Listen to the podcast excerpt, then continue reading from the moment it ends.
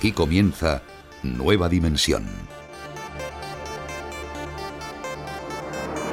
Con Juan Gómez.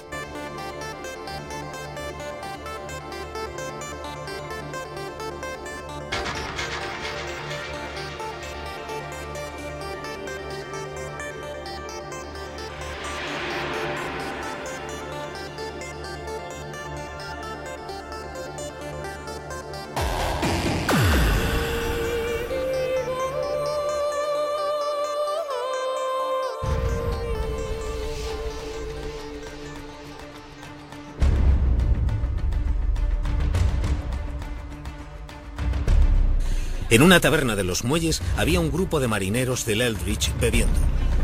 Era una bronca de bar, pero con una diferencia. Los marineros aparecían y desaparecían. Los marineros involucrados en el altercado se volvieron invisibles. Se disiparon en el aire ante los asustados clientes y camareras. Estaban ahí y de repente habían desaparecido. El cosmonauta ruso Sergei Krikalev pasó más de 803 días en órbita viajando a 27.000 kilómetros por hora y ostenta el récord mundial de los viajes en el tiempo. Para él, ha transcurrido una quincuagésima de segundo menos que para los que permanecimos en la Tierra.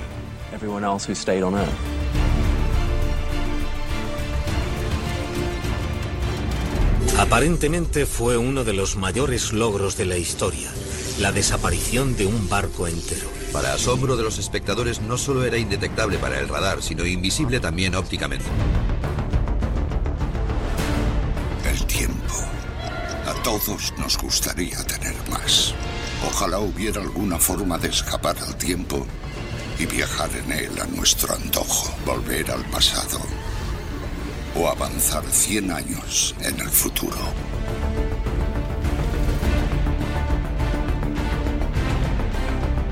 ¿Quién no ha imaginado alguna vez poder realizar ese viaje? Trasladarse a través del tiempo y descubrir con certeza los hechos que nos precedieron y los que están por venir. O poder trasladarse de un lugar a otro en tan solo un instante. Quizá estar en dos sitios a la vez. O viajar a otros mundos. Bien, a lo largo de la historia conocemos personajes o historias de personajes de los cuales se dice que han viajado en el tiempo o que tienen la capacidad de bilocarse, estar en dos sitios al mismo tiempo. Se habla de extrañas desapariciones que no han dejado huella de sus protagonistas. Existen casos realmente insólitos al respecto. Muchos son un fraude. Otros tienen ese velo de misterio que aún rodea sus historias y que no tienen, aparentemente, una causa fraudulenta donde testigos, actas notariales, cartas, crónicas y documentos parecen atestiguar que ciertos sucesos tienen visos de que hubieran ocurrido realmente. Documentos que hablan de personas que parecen poder realizar alguno de estos viajes de manera inexplicable. Esta noche vamos a hablar con Jesús Callejo de estas cuestiones, y nos va a hablar de los casos recogidos en un libro junto con eh, un amigo Chris Obeck, un libro que lleva ese título, Viajes Inexplicables de Editorial Luciérnaga. Va a ser un recorrido absolutamente fascinante por la historia y por el tiempo, donde nos toparemos con ciertos personajes que al parecer eran capaces de conseguir lo imposible. Lo haremos esta noche de la mano de Jesús Callejo en nuestra primera hora. Haremos esos viajes inexplicables.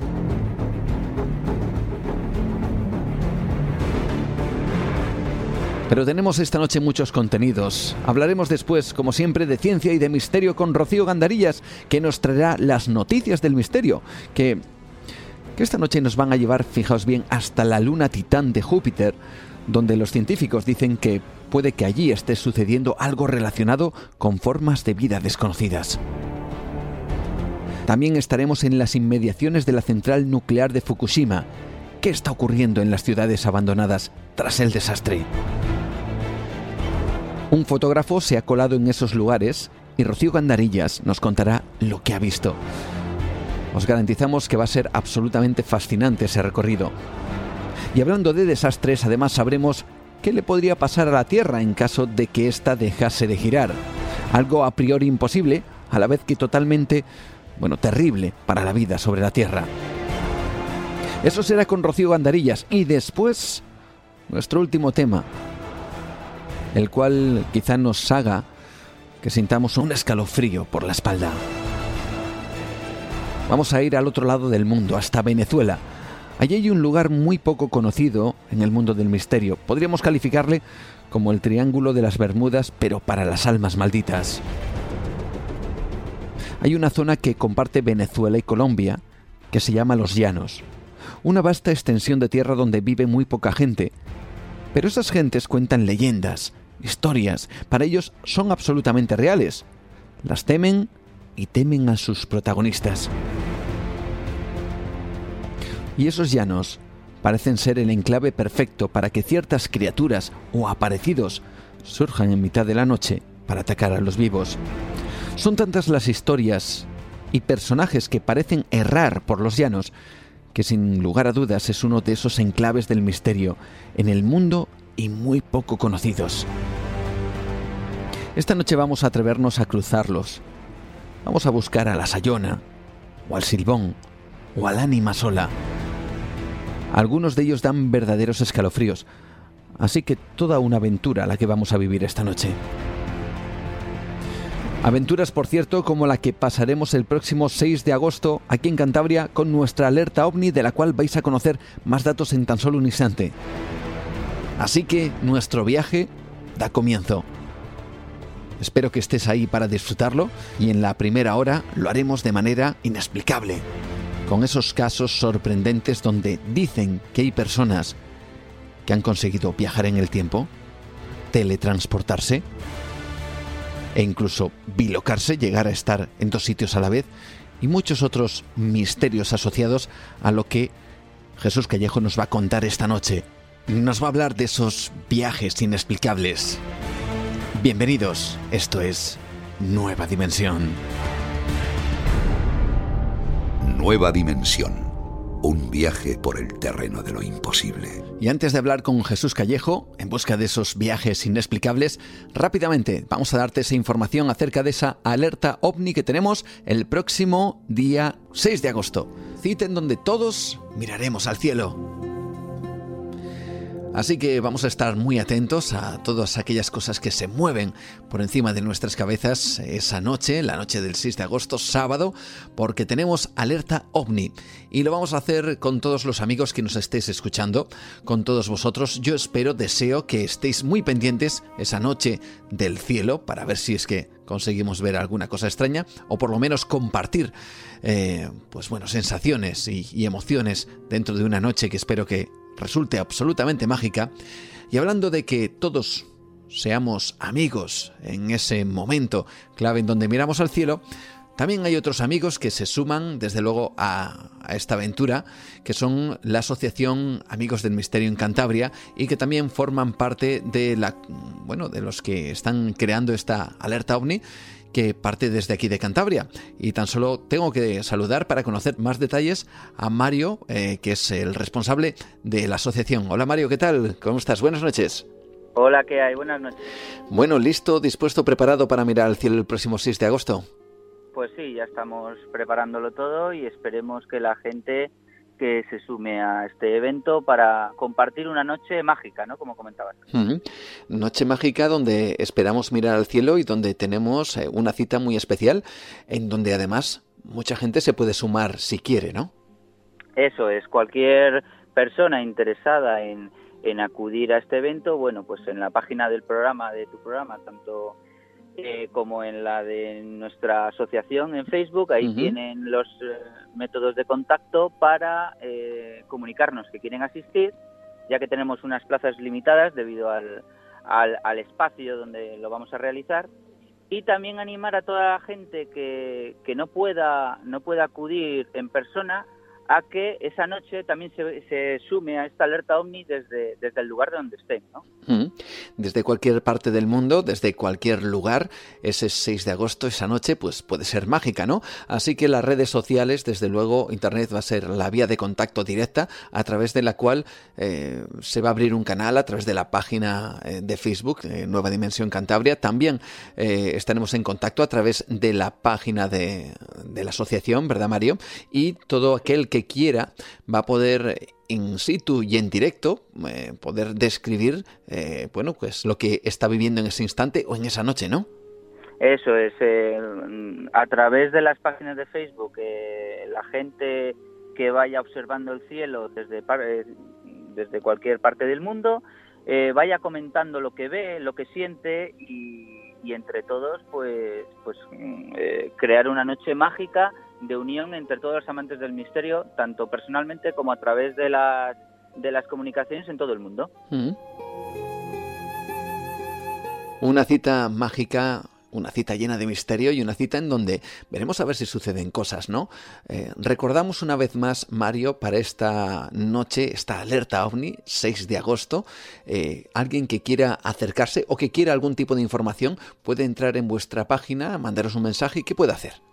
Bueno, pues mira, en nuestra página de, Facebook tenemos en una publicación eh, los pasos a dar, que son eh, únicamente mandar un mail a nuestro a nuestra dirección que es mario arroba asociación amigos del misterio de Cantabria.com, en las cuales eh, nos indiquen que deseen asistir o bien personalmente o bien desde que desde cualquier parte del, del, mundo que quieran estar esa noche mágica conectados con nosotros y ahí ya les, les daremos los pasos a seguir para, para tenerlo todo ya listo el próximo día 6 de agosto.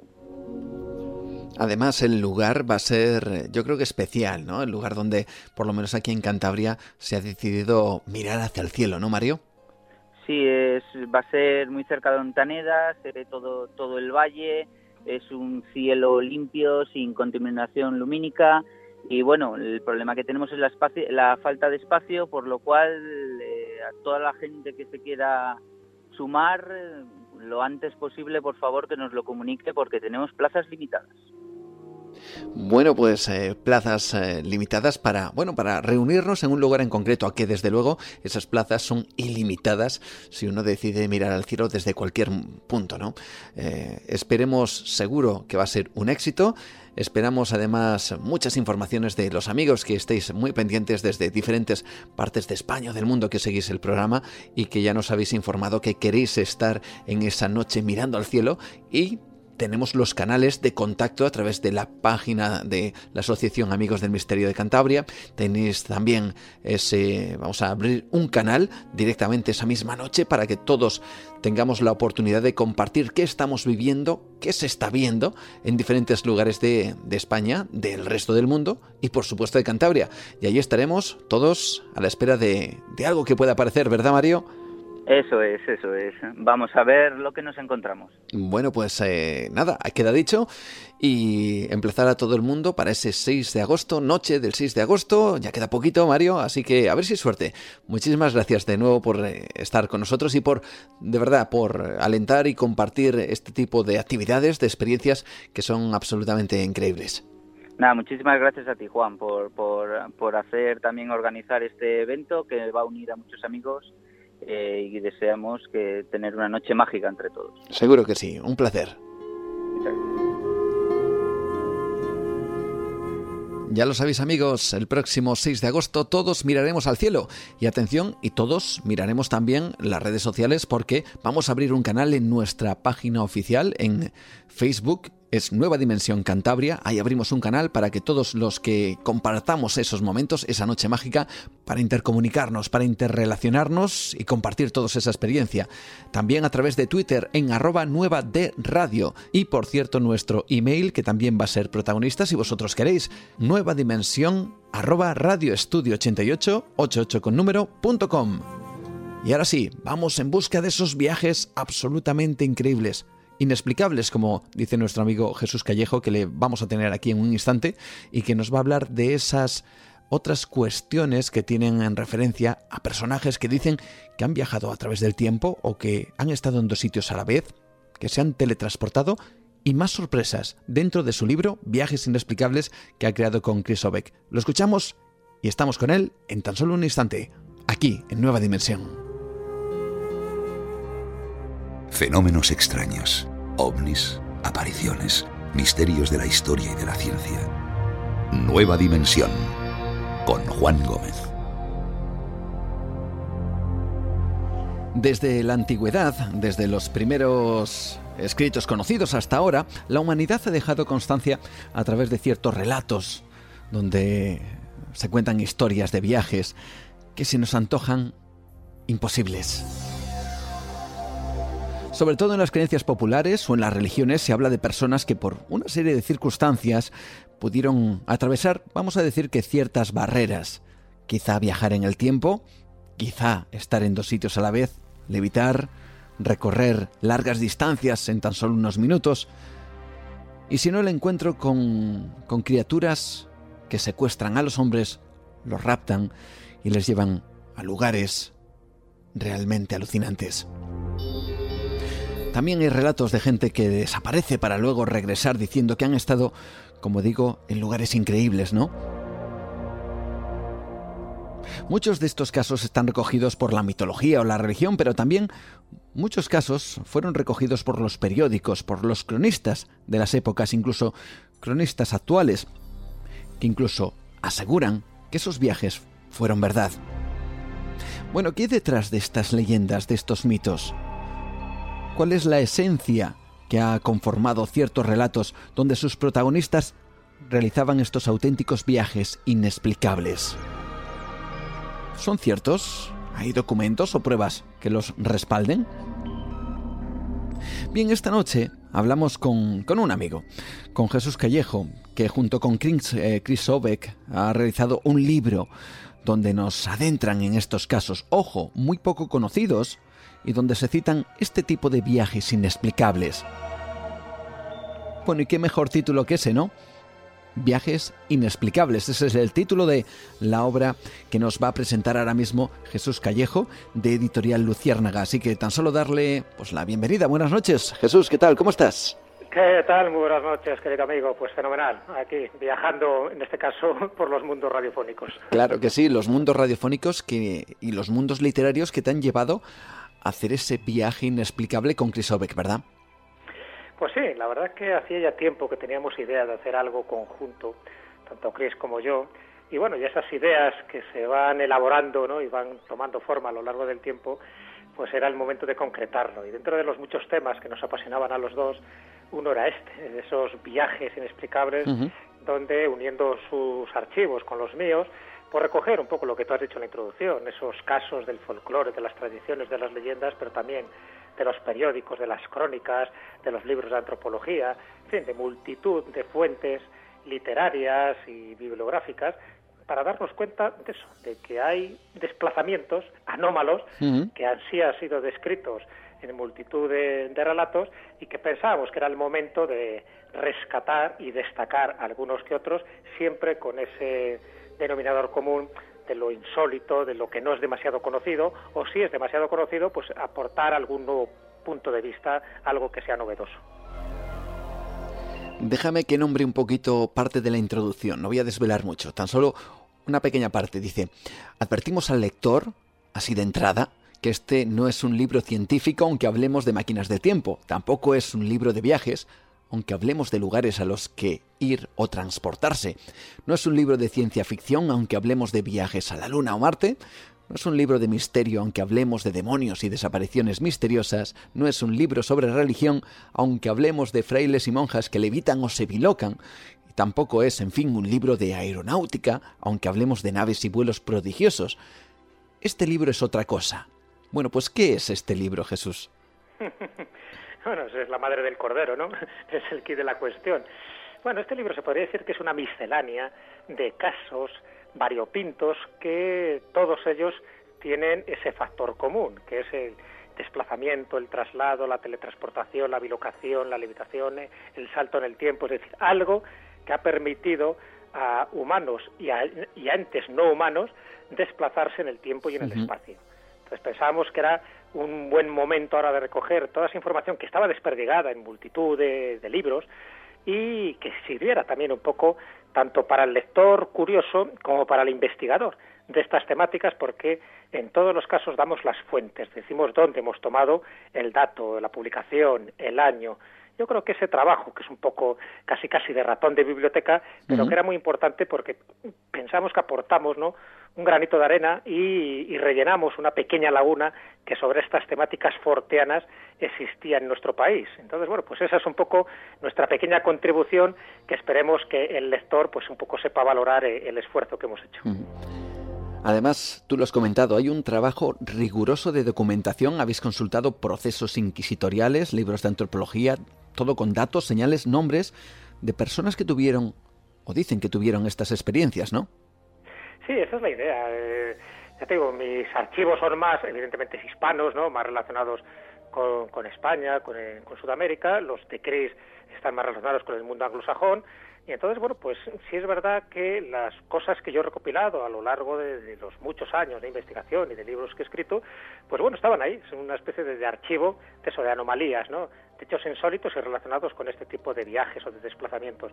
Y en el caso de Chris, pues lo mismo, tiene cantidad de archivos y alguno de ellos pues tenía que ver con este tipo de seres, ¿no? Eh, muy vinculados al mundo de la brujería, de los demonios, en fin, de estos procesos inquisitoriales, pero también de libros de antropología o de libros de, escritores famosos como Stevenson, por ejemplo, o John Aubrey, que relataban en sus, en sus libros, en sus obras, pues de vez en cuando relataban estos casos que ellos habían oído hablar o, que, o bien, o bien que, que se hacían eco, ¿no?, de algún testimonio y luego le daban su giro literario, ¿no? Es un poco lo de Edgar Allan Poe con, eh, con algunos de sus cuentos o novelas, ¿no? El mm. por ejemplo, cuando viaja a la luna, o el caso de Lord Byron, por ejemplo, cuando dice que le ven en dos sitios a la vez, ¿no? Un caso de bilocación que no tiene nada que ver con el mundo católico religioso, que tiene que ver pues con alguien que en ese momento estaba en Grecia, ¿no? ahí luchando por la independencia griega contra los turcos y también le están viendo en Londres, ¿no? dando las condolencias en un libro ¿no? que había que firmar por una de las enajenaciones que tuvo el rey Jorge III. Bueno, pues este tipo de cosas nos parecía también interesante, rescatar del mundo de la antropología, pero también del mundo de la religión, pero también del mundo de, la, bueno, de la ciencia, la cantidad de elementos que se cuentan sobre la posibilidad o no de desplazarse en el tiempo. Así que es la unión un poco de esos de esos dos archivos, el de Chris y el mío, pues bueno, para relatar esto que tú acabas de decir, para bucear en las fuentes contarlo y contarlo de la mejor manera y de la, de la forma más amena y a veces pues con cierto sentido del humor porque hay casos que son para, para, para desternillarse. Claro. Bueno, y una de esas partes además en la que tú eres experto es el tema de la mitología. Es curioso la cantidad de relatos que a lo largo de la historia nos encontramos además por diferentes civilizaciones de esos viajes inexplicables que le suceden a personas y que quedaron reflejados, bueno, en esas bases culturales que muchos de ellos han quedado marcadas hasta el día de hoy, ¿no? Sí, está claro. Eh, muchas veces la gente se cree que todos son meras leyendas y de pues son gente que se ha inventado pues este tipo de, cosas, ¿no? De, desplazamientos, en fin. Está claro que hay muchas cosas que son exageradas. Cuando se habla, por ejemplo, del mundo de la brujería, eso de que las brujas volaban en escobas, pues sabemos perfectamente que no volaban en escobas. Pero bueno, se puede explicar desde un punto de vista enteogénico, en fin, de las drogas que usaban, que se untaban en ciertas partes del cuerpo y que, les daba la sensación de volar y de ahí que haya aparecido aparecido en la iconografía de las brujas. Pero bueno, fuera de eso, que además describimos también los, que, los casos que son verdad, los que son mentira, pues está claro que hay eh, ilustres personajes en, todas las tradiciones, en todas las culturas, de Salomón, Sócrates, Paracelso, el cura de Bargota que citamos, el doctor de las moralejas, en brujos, chamanes, pues que, bueno, parece que según esos procesos inquisitoriales, según esos testimonios, pues podían eh, desaparecer de repente, viajaban a lugares lejanos, eh, hacían rituales extraños para convocar a los elementales, que a su vez les servía para desplazarse a otro tipo de lugares, incluso relacionados pues con, cosas tan concretas y tan visibles como, por ejemplo, la, la, Santa Faz de Jaén está relacionado pues con un viaje ¿no? que hizo un obispo a Roma en un tiempo récord para traer ¿no? esa, esa reliquia. Y bueno, y aunque es una leyenda, pues nos parece interesante contarlo porque así se cuenta, por ejemplo, en Jaén. O también por citar un caso clásico que lo mencionamos, porque bueno, era casi imprescindible, lo de la Dama Azul, ¿no? lo de Sor María Jesús de Ágreda. Así puede ser que esté, de, además está demostrado que esta mujer estuviera en varios sitios a la vez y con miles de kilómetros de diferencia. Bueno, pues estas cosas son las que nos parece interesante describirlas con los detalles, con los textos originales que hemos encontrado, pues para ver que aunque se haya exagerado con el tiempo, pero bueno, el núcleo, el núcleo fundamental está ahí y que en esos procesos se contaban cómo la gente levitaba o cómo se desplazaba o cómo podía estar en dos sitios a la vez. Ahora está claro que no, no entendemos un poco qué fenómeno se producía ahí, pero si descartamos el engaño y en algunos casos hay que descartar el engaño, lo que nos queda nos queda la perplejidad y a día de hoy pues no podemos explicarlo. Desde luego que no podemos explicarle en alguno de los casos. Otros, eh, que ya comentaremos, pues todos tienen visos de fraude, ¿no? Fraude o de invención, cuando menos. Mira, ya que tiene ese tono también de buen humor, eh, este libro, eh, te voy a poner un pequeño audio, ¿de acuerdo, Jesús? Y, y hablamos sobre este personaje. Atento. No encuentro por ninguna parte a Fray Escoba. Seguid, seguid buscando a don Fray Martín. Ya estoy aquí. Estaba limpiando las posilgas. Que los puercos también son criaturas de Dios. Bueno, ¿dónde fue eh, Fray Escoba que nadie le encontraba a Jesús? ¿Dónde estará? El caso de Fray Escoba es interesantísimo, ¿no? Porque es verdad que dentro de, del mundo de la religión te encuentras muchos casos de, de bilocación, de levitación, bueno, de, de, muchos fenómenos místicos, ¿no? Y bueno, mucha gente un poco los destierra o los descarta diciendo, bueno, ya sabemos, son cosas de santos, inventan milagros y ya sabes lo que pasa. Pero bueno, mucha gente desconoce que los procesos de beatificación o de canonización eran muy rigurosos y siguen siendo muy rigurosos. O sea, que no se admitía cualquier cosa ¿no? a la hora de, determinar la santidad de un personaje. En el caso de, de Fray Martín de Porres, este fray escoba, ¿no? Emblemático, en fin, cariñoso por muchísima gente, pues está claro que eh, rompe un poco todos los cánones, igual que, que lo rompe también San José de Cupertino, ¿no? Otro de esos santos también muy curiosos. Así es. Sí, sí, o sea, pues el Cupertino es menos conocido, menos conocido me refiero para el ámbito español, es más conocido en el ámbito italiano, pero bueno, era un personaje que estaba todo el día levitando, pero cuando digo todo el día levitando es que le veían cientos y miles de personas, entonces si no hay trampa ni cartón en todo eso. El caso de Martín de Porres no era tan exagerado, no era tan escandaloso, pero estaba claro que él, eh, dentro de su convento, un convento en Lima, ya sabes que él era, pues, tenía el oficio más humilde, ¿no?, que era el de, el de fregar el suelo, el hacer las las labores más cotidianas, pero bueno, se le acreditó muchísimas levitaciones y de hecho desde que fue visto en lugares tan distantes de Lima como en México, en China, en Japón, en África y siempre pues eso, animando a los misioneros, eh, dándoles todo tipo de, de mensajes espirituales, en fin, cosas de estas que, era sorprendente, pero que se, acreditó, se acreditó en este tipo de procesos. ¿no? Alguna vez le preguntaban que cómo lo hacía y él siempre respondía, dice, yo tengo mis modos de entrar y salir. no decía mucho más, pero también era, era consciente de que estas bilocaciones se producían y aparte de esas limitaciones, también de, vez en cuando se le veía con su escoba pues volar eh, pues, unos palmos del suelo. Bueno, estas cosas, ya digo, la, mucha gente las descarta porque son cosas de iglesias, de curas, no, no tiene más importancia. Pero sí lo tiene, ya digo, si sabemos cómo eran ese tipo de procesos que eran bastante rigurosos. Así que el caso de Fray Escoba, que también se hizo película y tal, pues es muy significativo por eso, por la humildad de personaje y porque los testimonios en principio, y claro, estamos hablando de testimonios del siglo XVI, siglo XVII, pues eh, son bastante contundentes en la mayoría de las veces.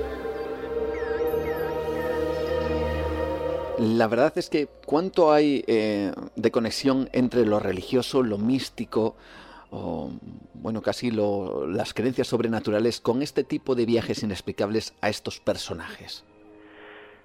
pues hay muchísima conexión. A ver, una de las explicaciones que se da, sabes que todo esto principio serían mecanismos de la mente humana. La mente humana no la conocemos todavía. Para nosotros es un gran enigma. Cuando digo para nosotros me refiero para los neurofisiólogos, en fin, para los entendidos.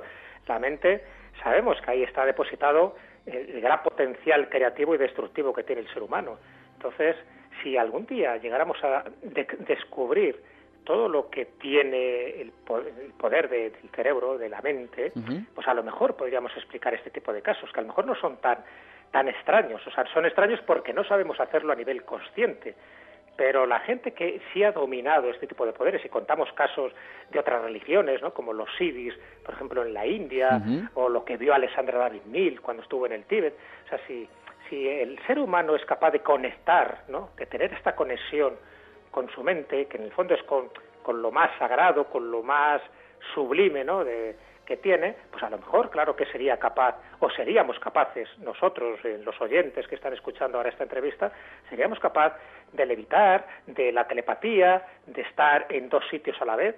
¿Por qué no? Es decir, porque al final, claro, hay que cambiar nuestra perspectiva, hay que cambiar un poco nuestro punto de encaje. Nosotros pensamos siempre en un mundo tridimensional, eh, con una cuarta dimensión que es la temporal, que no controlamos muy bien, por lo tanto, como el tiempo no lo dominamos y el espacio tampoco, pues si la gente que es capaz de dominar eso, esas tres dimensiones espaciales, ¿no? incluso abordar esa cuarta dimensión que es la temporal, pues claro que podría hacer cosas sorprendentes. Igual que un ser tridimensional puede hacer verdaderas obras maestras y de arte y, de, sobrenaturales para un ser bidimensional, un ser que solo tenga largo y ancho, un ser con altura, eh, les vuelve locos. Pues lo, mismo pasaría con nosotros, que somos seres tridimensionales, si fuéramos capaces de acceder a esa cuarta dimensión, porque entonces lo que es la magia, lo que es estos fenómenos místicos sobrenaturales, pues podrían ser cotidianos. Entonces, un poco la, la teoría que esbozamos, eh, un poco en el libro, es eso, de que, de que no conocemos muy bien esos mecanismos. No estamos hablando de injerencias externas, que también lo comentamos en el libro, ¿no? En, otras, en otros casos. En este caso, como estamos hablando de, de, Fray Martín de Porres, en fin, de casos de misticismo, pues está claro que yo creo que la clave fundamental está en que desconocemos gran parte del potencial que tiene nuestra mente. Y ahí por ahí yo creo que van los tiros y por ahí irán posiblemente las distintas explicaciones en el futuro. Desde luego ese gran misterio, ¿no? Esa mente humana. Ya lo decía el profesor Gaona, él comentaba que conocemos mucho más del universo, de las estrellas, de las galaxias, de los planetas, que del propio cerebro humano, ¿no? Por lo tanto es un misterio que hay que desentrañar y que se va desentrañando poco a poco. Y mientras tanto aparecen estas cosas, ¿no? Estos relatos que son inexplicables, que hablan de gente que realiza viajes inexplicables también. Eh, y esto se ha anclado eh, también a modo de excusa cuando algo sucedía alrededor, ¿no? Hay una cosa que comentéis en el libro, y esto me parece interesantísimo, y, yo creo que esto te, gusta de manera especial, que es eh, los raptos de las hadas, ¿no? ¿Había híbridos entre hadas y humanos, de verdad, hace tiempo? Bueno, eso contaban, efectivamente, y hay muchos testimonios en ese sentido, no solo en España, que se habla de ellos en las leyendas cántabras, cuando se habla de las anjanas, o de las sanas, cuando se habla en Asturias, de esos saninos, ¿no? Que en el fondo pues eran estos niños producto de los cambiazos élficos, o los changelings, como se denominaban, ¿no? Entonces, bueno, estos raptos de, raptos de los elfos o de las hadas, eh, entonces eran más comunes de lo que pensamos. Digo entonces porque, bueno, también ahí esbozamos una teoría de que muchos eran inventados, claro, de cabo a rabo, porque era una, una, explicación consoladora cuando un niño pequeño se moría y por lo tanto la mortalidad infantil en aquella época era muy abundante, pues bueno, siempre quedaba el consuelo de decir, pues me ha dado el cambiazo un elfo, ¿no? Y me ha dado aquí un niño raquítico y el mío, que era sano y gordote, se lo ha llevado a su país, ¿no? Al país de las hadas. Bueno, el hecho es que sí es cierto que, existía esa creencia, ¿no? tanto en el mundo anglosajón como en el mundo hispano, de que a veces, a veces, ¿no? Eh, un hada, un duende, una sana, un troll, un elfo, dejaba eh, en el lugar del niño humano que había robado, le dejaba pues una especie de doble, un cambiazo, ¿no? Pero siempre con una característica, aunque físicamente parece que se parecía al humano, pero era, era más raquítico, más débil, lloraba mucho, a veces tenía dientes, lo cual ya era un dato bastante sospechoso, ¿no? y por ahí un poco iban los tiros y de hecho pues eh, hay muchas leyendas en este sentido incluso de la forma de detectar a un sanino o a un changeling y la forma pues de que te devolvieran a tu hijo humano bastante sano y entonces ¿por qué decían que se producen estos cambios? pues era para eso porque decían que se creaba una especie de raza híbrida porque para ellos un niño humano tenía una sangre mucho más poderosa en fin, mucho mejor, más sana y querían hacer una especie de mezcla de, de hibridación en ese hipotético reino de las hadas y de ahí que fueran de vez en cuando pues eh, raptando ¿no? y secuestrando, aduciendo a seres humanos, incluso a matronas, para que también sirvieran en el parto, en este tipo de partos que se producían en el país de las hadas, con el problema de que luego el tiempo cambiaba. Cuando volvían otra vez al mundo humano, ya sabes que había una distorsión temporal, lo cual no deja de ser un elemento curioso en estas leyendas. leyendas que narraban esos eh, encuentros con esos seres sobrenaturales y al mismo tiempo con esas desapariciones inexplicables, ¿no? Que querían dar eh, bueno, pues precisamente eso, una explicación a ciertos sucesos quizá de la vida cotidiana. Eh, bueno, pero hay otros que, bueno, que rompen ciertas barreras, ¿no? Y una de las barreras que vosotros abordáis, tanto Chris como tú, Jesús, es la barrera del tiempo. Hables de los crononautas. ¿realmente existen o hay datos fehacientes de lo que vosotros habéis podido documentaros de auténticos viajeros en el tiempo? Ojalá, ojalá. La verdad que nos encantaría que hubiera auténticos viajeros del tiempo que nos pudieran contar sus aventuras, ¿no? Pero bueno, eh, es cierto que de vez en cuando aparecen noticias de este tipo, ¿no? De gente que dice que viene del futuro, sobre todo, que llegan al presente, a nuestro presente, para hacer algo, hacer determinadas cosas y luego se largan con esa información. Eh, nosotros mencionamos un poco los casos más conocidos. El, más conocido posiblemente sea el de John Titor, que te sonará y que pues, durante, durante un tiempo pues dio bastante que hablar. ¿no? Bueno, Tito, Titor surgió en las redes sociales en el año 2000.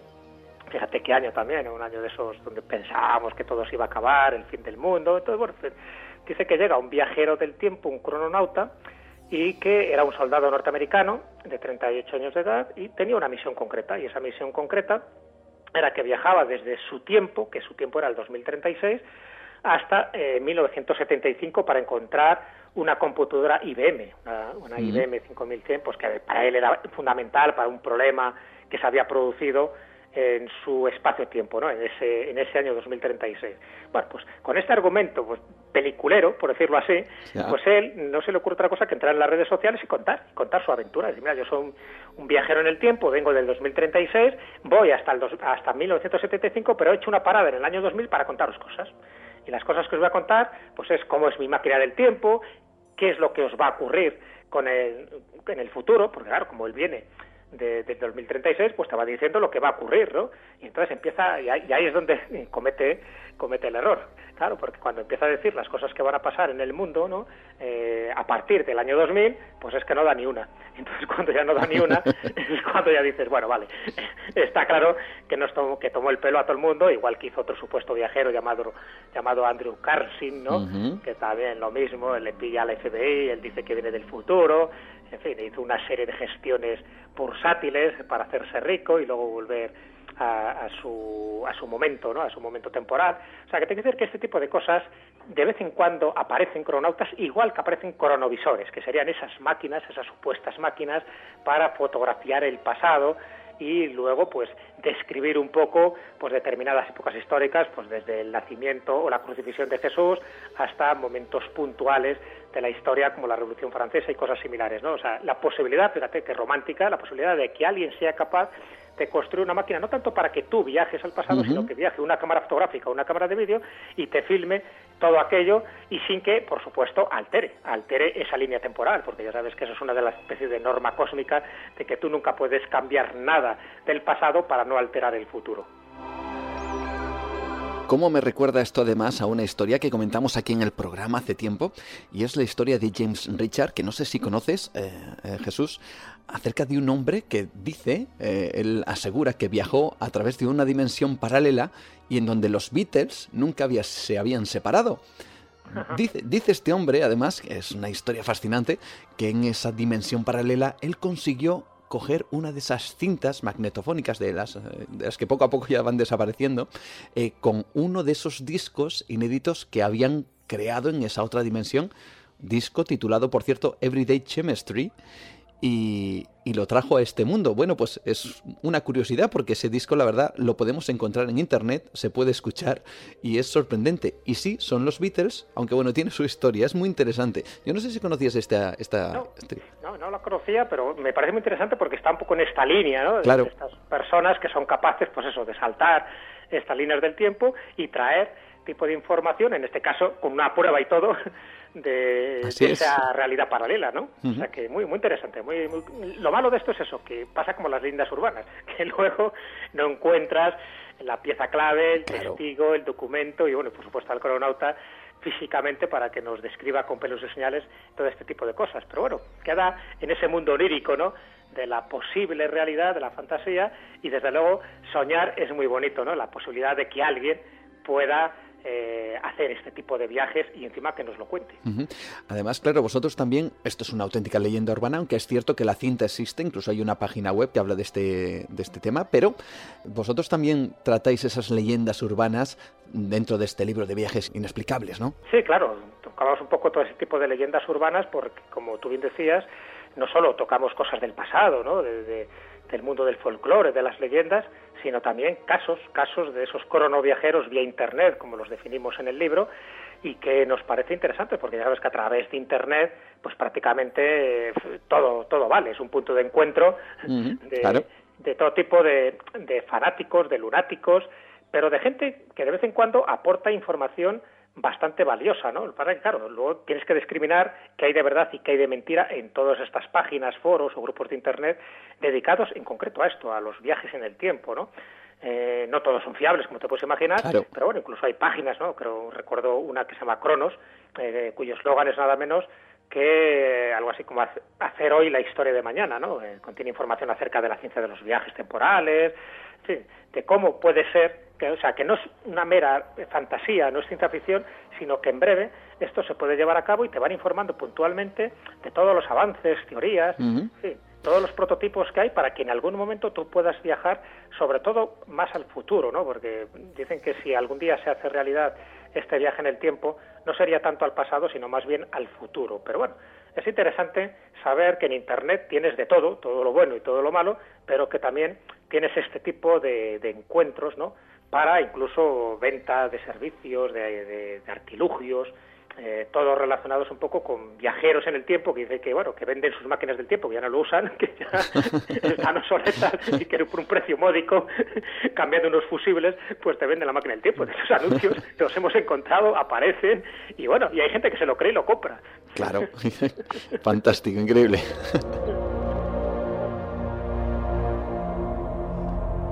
Todavía, todavía me estoy riendo. Yo no me puedo imaginar eh, bueno, eh, alguien que tenga, eh, evidentemente, la, la, bueno, la cara dura, por decirlo de alguna manera, de, de, poner estas cosas a la venta, ¿no? Pero que haya gente que lo compre, absolutamente sorprendente. Hombre, no te han vendido la Giralda varias veces. así es. Pero vas a comprar una máquina del tiempo. Bueno, eh, ese toque, ¿no? De buen humor, por supuesto que tiene que tener eh, estos libros, ¿no? No solo misterio, no solo casi eh, libros que den miedo que, o que le hagan uno soñar con estas cosas tan fantásticas, sino que también tengan este punto. Por cierto, te voy a poner otro audio, me gustaría que cambiemos un poquito el tema, porque esto también generó una película, lo que vamos a comentar, y me gustaría ponerte un extracto pequeñito del tráiler de esa película. Vamos hablando, Jesús. Vamos a ver. En el hospital me han dicho que su hijo no iba a sobrevivir. Hablan de un milagro. Vio algunas cosas que no tienen explicación. Tuvo una experiencia cercana a la muerte. Subí al techo y miré hacia abajo. Mamá estaba en un sitio y tú estabas en otro. Papá, ¿qué le pasa a Colton? A veces dice cosas raras. ¿Quién es Colton? es que ya he enterado que va sobre la experiencia de Colton Burpo, ¿no? Así es. Bueno, pues interesante. Yo cuando leí su libro, Salió un libro no hace mucho, en el 2012, se llama El cielo real. Y bueno, lo sorprendente de esto, ya no tanto lo que te cuenta, sino quién lo cuenta, ¿no? Porque bueno, que haya gente que dice que ha estado eh, con una experiencia cercana a la muerte, que ha estado en el cielo, que ha estado en el infierno. Bueno, nosotros lo dedicamos un, toda una parte, un capítulo, porque nos parece también interesante este tipo de viajes inexplicables, ¿no? Alguien que te cuenta con pelos y señales lo que hay en ese tipo de, de lugares, ¿no? Muy, muy descritos por, en este caso, por la teología cristiana. Pero en el caso de, este niño, de Conburpo, es que tenía cuatro años de edad cuando, en fin, le operan de una peritonitis, tiene ese trance, ¿no? en el túnel, esa experiencia cercana a la muerte, y cuando regresa, él cuenta que ha estado en el cielo directamente. Y, que ha visto a Jesucristo, y que ha visto ángeles, y que ha visto animales, y que ha visto multitud de cosas. Claro, cuando tú ves, bueno, incluso luego han hecho película, ¿no? De esto también hay, hay una segunda parte del libro, porque bueno, vieron que era muy comercial y ya saben también los norteamericanos con esto, le sacan todo tipo de provecho. Pero la historia de Colton Burpo, de este niño de Nebraska, sorprendía por eso, porque dice, hombre, es tan pequeño que no va a mentir, no va a contar cosas que no sean verdad. El problema es que su padre, Tom Burpo, es un pastor de la iglesia evangélica. Entonces, claro, eso ya ya hacía que muchos sospecharan porque la mayoría de las descripciones que daba su hijo pues correspondía eh, con los sermones que da su padre en la iglesia.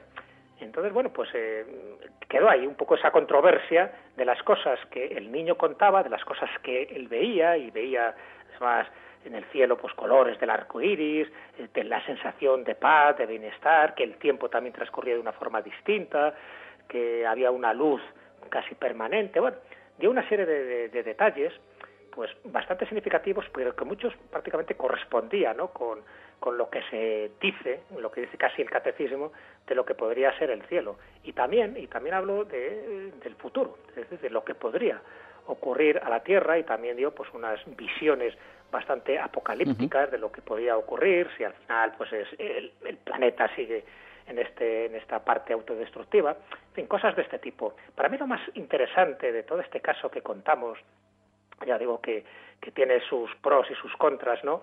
Es que él eh, describe a Jesucristo y esa descripción corresponde con otro caso parecido eh, que le pasó a Kian Kramarik, una niña lituano-estadounidense, y que también con cuatro años empezó a tener visiones del cielo y pintaba cuadros. La diferencia de esta niña es que pintaba cuadros. Uno de los cuadros que ella pinta, pues pinta a Jesucristo. Y cuando eh, Colton Burr pues, se entera ¿no? de que esta niña también había estado en el cielo, ve ese retrato y lo identifica como el Jesucristo que él vio en el cielo. Entonces, bueno, eso sí que me llamó la atención porque de alguna forma coincidían los dos testimonios en ese aspecto físico que, que bueno, no deja de ser un Jesús, pues eso fue también muy muy prototípico ¿no? del Jesús que vemos en los cuadros que se ven en las iglesias, pero que me llamó la atención de que dos niños independientes entre ellos al final coincidieran en determinadas descripciones básicas, sobre todo relativas a la descripción física de Jesucristo.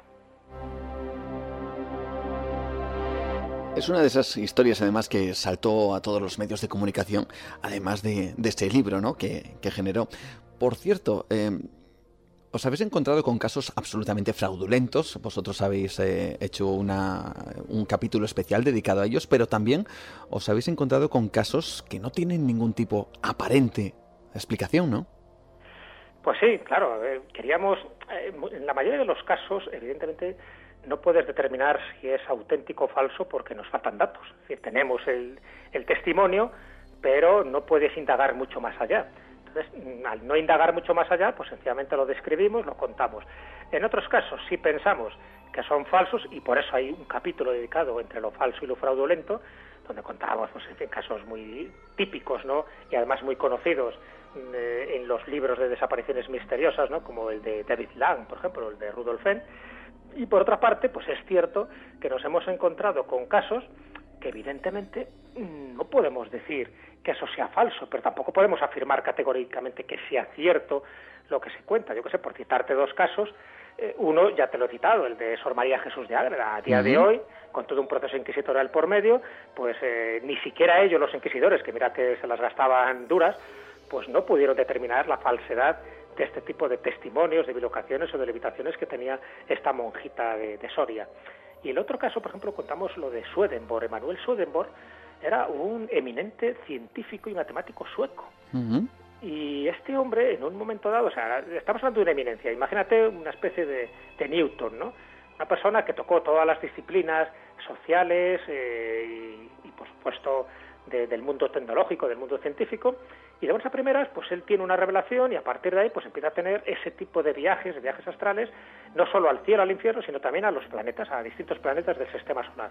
Y va y lo cuenta y lo cuenta con todo tipo de detalles, de descripciones y tal. Entonces, claro, parece bastante inverosímil que alguien con su capacidad intelectual, que nadie discute, y además eh, cualquiera que lea la biografía de Manuel Sudenborg se da cuenta de que era un auténtico genio, una auténtica luminaria, pues también con la misma descripción pues comenta cosas que para nosotros son sorprendentes, o sea, cómo son los habitantes de Marte o los de Júpiter o lo que encuentra en los distintos estadios planetarios, cómo se encuentra pues con seres muy similares a los ángeles, cómo dialoga, cómo les le dan su información. Bueno, pues estas cosas ya te digo, no se ha demostrado que haya ni trampa ni cartón, sencillamente de alguien que sabía tanto, tanto, que llegó un momento en que en que trasvasó un poco los conocimientos, por decirlo así, ortodoxos, y se fue pues a otro tipo de conocimientos, ya no empíricos, ya no demostrables, pero que si nos parecía fiable en su aspecto humanista y científico, ¿por qué no nos parece fiable en su aspecto espiritual? Bueno, pues ahí lo comentamos y desde luego ahí no podemos decir que sea un fraude, desde luego es alguien que tocó el mundo visible y el mundo invisible. Y bueno, incluso a Borges, a Jorge Luis Borges le sorprendió tanto que muchas de sus obras están un poco dedicadas a Swedenborg y a las visiones que tuvo Swedenborg de esto, del cielo, del infierno y de distintos planetas del sistema solar. Seguimos hablando con Jesús Callejo y seguimos explorando un poquito, ya nos queda menos tiempo, pero todavía vamos a aprovechar un poquito más para conocer esa obra que ya has presentado en Madrid, eh, que estás eh, junto, por cierto, con otro, otro título que acaban de salir pues prácticamente a la par, como es esa España fabulosa, ¿no? Sí, la España fabulosa con un subtítulo que es Leyendas que dejan huella, donde ahí intento describir, bueno, pues eso, mis múltiples viajes, ¿no?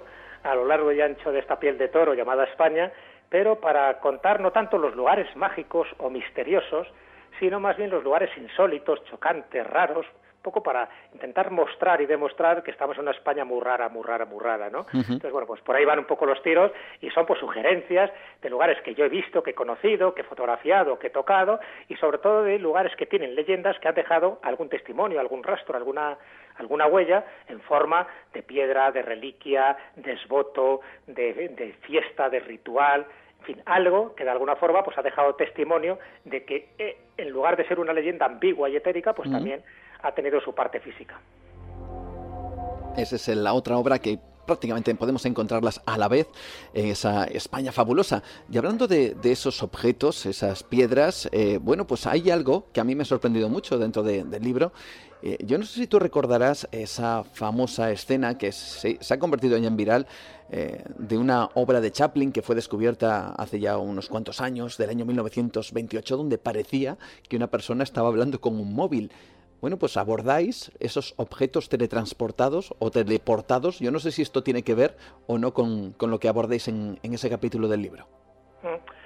Sí, bueno, eh, se ha aportado muchísimos datos. No, esa parte no la, no la tocamos, me refiero a esto de la película de Chaplin, se sabe perfectamente que no tiene nada que ver con ningún teléfono Obviamente. Más bien que era un audífono que llevaba la mujer esta, es una mujer así mayor que va paseando y es verdad que lleva tiene un aparato en la oreja, pero era un aparato que se utilizaba mucho, pues eso, para, para poder escuchar y tal, porque eran los audífonos esos clásicos que se utilizaban en aquella época. Yo he visto fotos, por ejemplo, por ejemplo, cuando Garrincha levanta la Copa del Mundo de Fútbol, ¿no? Donde parece que hay un tío del año sesenta y tantos, donde hay una persona que parece que le está haciendo una fotografía con un móvil. estas cosas la mayoría son trucadas o son malas interpretaciones de objetos que se ven en fotografías de los años 20 o 30 o 40 y que, bueno, pues, como no se sabe muy bien cómo identificarlas, pues piensan que es una tablet o que es un móvil o que es eh, un smartphone o lo que sea, ¿no? Bueno, hay que decir que eso no le hemos dado más importancia porque es verdad que eso prolifera mucho en las redes sociales, en Internet y no resiste prácticamente ningún análisis serio, ¿entiendes? Lo que más nos llama la atención es, incluso el, caso más paradigmático, pues digo que ese tipo de cosas lo pensamos y lo descartamos. Mm. No sé si te acuerdas en una tumba china eh, que decían que habían, eh, la habían descubierto, la habían eh, como desvirgado, por decirlo así, porque de que estaba sellada esa tumba china desde hacía 400 años. Y de buenas a primeras aparece un reloj. Ah, sí, un reloj, suizo, famoso reloj suizo, sí. Claro, dice, bueno, en fin, qué sospechoso es todo esto, ¿no? O sea, resulta que que la tumba estaba sellada y aparece un reloj suizo de principios del siglo XX y tal. Bueno, está claro que todos estos casos son fraudulentos. Lo colocan ahí como una especie de zanahoria para ver si alguien pica, lo comenta y luego lo difunde pues a través de la radio, de revistas o de libros. Eso no queríamos tocarlo, sí. Hemos querido un poco, pues eso, dentro de, del tema, en fin, tan, tan curioso, intentar también ser riguroso. Y cuando somos rigurosos es o bien casos que nosotros no tenemos una explicación convincente, o bien casos que sabemos que son falsos, pero que es bueno contarlo, más que nada con la esperanza, no sé si lo conseguiremos o no, pero con la esperanza de que a partir de ahora, a partir de la publicación de este libro, la gente no vuelva a repetir esos casos como auténticos, cuando creo que hemos demostrado que son falsos. Entonces, si, si ese objetivo lo cumplimos, pues yo creo que nos podemos dar por satisfechos. Bueno, muchas cosas más en el libro. Hay raptos y abducciones, como hemos comentado en el folclore, esos objetos teleportados, los que duermen, los que flotan, los que se bilocan, antropología prodigiosa, en fin, un montón de, de cosas que nos indican, desde luego, que existen muchos viajes inexplicables y de muchos tipos, además, ¿verdad? Sí, ahí está la clave. Yo creo que eso es lo que intentamos reflejar eh, en esta obra, ¿no? Cuando hablamos de viajes inexplicables, es verdad que son palabras muy genéricas, pero que en el fondo lo que comentamos es eso, es esas experiencias o esas habilidades en el arte de desplazarse por el espacio y por el tiempo, ¿no? Y donde hablamos de brujos, de elfos, de demonios, de ángeles, monstruos, de, capas, ginas, eh, todo un tropel de seres sobrenaturales que nos parecen interesantes a la hora de, mostrar pues que ellos conocían la técnica de burlar la gravedad o de teletransportarse y lo que hay de verdad o mentira pues que la gente lo indague y que profundice pues en las páginas de nuestro libro. Y esa recomendación la hacemos desde aquí, desde Nueva Dimensión, a todo aquel que quiera descubrir esos viajes inexplicables y también esa España fabulosa, ¿no? Eh, las dos ahora mismo en, eh, recién sacados prácticamente de, de, las, de la editorial y que tiene ese viso entre magia, misterio y también, por supuesto, ese toque de buen humor, yo creo que ya característico, eh, ya porque tú eres así, eh, Jesús, ya no es una cuestión eh, que quieras transmitir en, en, los libros, sino que tú simplemente te sales solo, como diría el otro, ¿no? sí, bueno, es como dicen, el estilo callejo. no, no lo puedo negar y tampoco lo puedo obviar. Es decir, en muchos de estos casos pues me salen así, me gusta mucho el juego de palabras y sobre todo en algunos casos ese toque de ironía, ¿no? ese, ese toque de sentido del humor que yo creo que no resta credibilidad ni rigurosidad a la información, pero que a veces hace más digerible ¿no? lo que uno está contando. Así que, bueno, pues ese es un poco mi estilo, que no solo se da en estos dos libros, sino en obras anteriores, y que de alguna forma, pues la gente parece que agradece que, ese tipo de, reflexiones o de, bueno, de, bromas eh, literarias que se me ocurren de vez en cuando, yo las expreso y, bueno, pues parece que a la gente le gusta también a veces ese tono distendido para que entre tanto y tanto dato pues pueda ser como más asimilable la lectura. Claro que sí.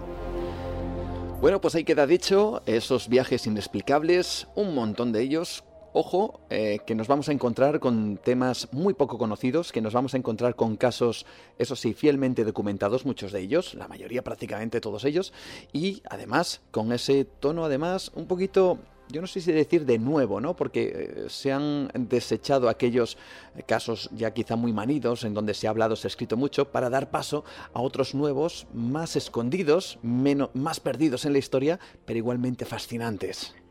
Sí, algunos son la primera vez que, que se publican en castellano, va a ser en este libro, o sea que la gran mayoría son desconocidos. Hemos descartado, por ejemplo, todo lo que tuviera que ver con la casústica ufológica, que hay muchos, ¿no? Relacionados con desapariciones, eh, con desplazamientos en el tiempo, pero que estaban relacionados con ovnis. Lo hemos descartado porque ya pensamos que esos casos están descritos en otros libros, intentando eso, siempre ser originales y aportar algo nuevo, ¿no? Sino porque hacer un libro para ser algo más de lo que ya existe, pues desde luego no nos motivaba ni a Chris ni a mí. Así que intentamos que sea un libro fresco, original, didáctico y que aporte algo sustancial a la investigación de estos fenómenos a partir de ahora. Viajes inexplicables de Editorial Luciérnaga y repito una vez más es España fabulosa que también nos vamos a, y nos sirve de guía, ¿no? De una guía nueva, especial, dinámica y divertida. Así que muchas gracias por estar con nosotros. Eh, sabemos de todo el trajín que te tienes entre manos, así que agradecemos de verdad que hayas sacado tiempo para nosotros y para poder hablar eh, de este de este libro, de esta obra y de estos viajes. Jesús, un verdadero, un verdadero placer y casi te doy un aplauso desde aquí por todo tu trabajo.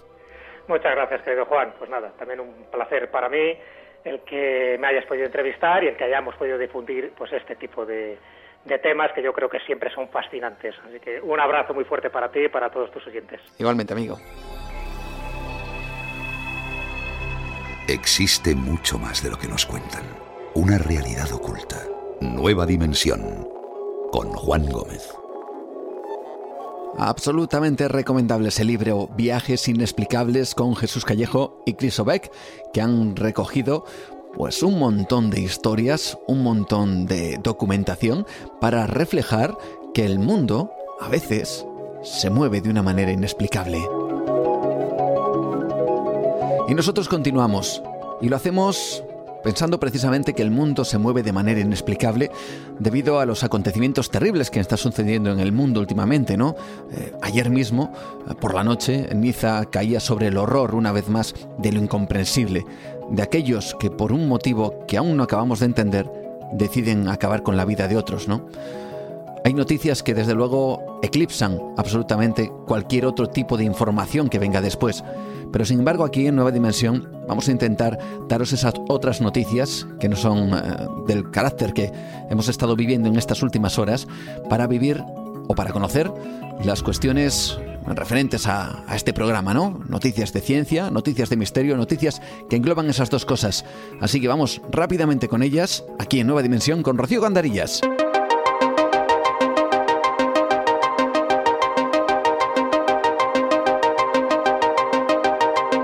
Y nosotros continuamos en Nueva Dimensión, haciéndolo con nuestras noticias de ciencia y de misterio. Y lo hacemos como siempre, de la mano de Rocío Gandarillas, que ya está aquí, preparada y dispuesta para hacer otro de esos viajes, no tan inexplicable, pero igualmente mágico. Rocío, ¿qué tal? ¿Cómo estás? Buenas noches. Muy buenas noches, Juan. Vamos a hablar de diferentes cosas y muchas tienen que ver con la ciencia y muchas tienen que ver bueno, pues eh, con esas cuestiones que hemos hablado además la semana pasada acerca de, por ejemplo, el contacto, ¿no? Con otras eh, civilizaciones, el contacto que muchos eh, de los científicos que hay ahora mismo en el planeta están investigando, están intentando, bueno, pues entablar, ¿no? Al menos descubrir que no estamos solos en el universo. Y hay quien dice, algún científico afirma que si eso llega a ocurrir, quizá esa civilización pues nos vea de una manera bueno, pues cuanto menos curiosa. Lo dice Neil de Gris y nos explicas la noticia que nos parece muy muy interesante. Cuéntanos, Rocío. Neil de Gris es un astrofísico y divulgador estadounidense que opina que una civilización extraterrestre lo suficientemente inteligente no tendría ningún interés en los humanos y si acaso hubiese un contacto nos verían como un chimpancé, un bebé o su mascota. Bueno, vaya imagen tan, uh, tan extraña, ¿no? Pensar que alguien así, o una civilización que, que entablara contacto con el ser humano, nos viera bajo ese prisma. Cuéntanos, ¿por qué cuentan estas cosas? Pues Neil de Gris ha presentado la nueva producción del programa divulgativo Cosmos eh, y realizó esta afirmación durante una charla con Jill Tarter, es directora del Centro SETI para la búsqueda de vida inteligente en el universo, del que Carl Sagan, el creador de la citada serie científica, fue cofundador. De Gris, que es investigador asociado del Departamento de Astrofísica del Museo Estadounidense de Historia Natural, detalló que en relación con la inteligencia y a pesar de las guerras, la humanidad ha mejorado y que hay algo de esperanza en cuanto a la evolución natural. Pinta bien en cómo nos tratamos a nosotros y cómo podríamos tratar a los extraterrestres. Sin embargo, apuntó el investigador, una civilización extraterrestre lo suficientemente inteligente no tendría ningún interés en los humanos, al igual que si vas por la calle no piensas en comunicarte con un gusano microscópico, ironizó. Nuestra mayor protección frente a los extraterrestres sería no lanzar señales de vida inteligente en la Tierra, eso opina nuestro amigo Neil.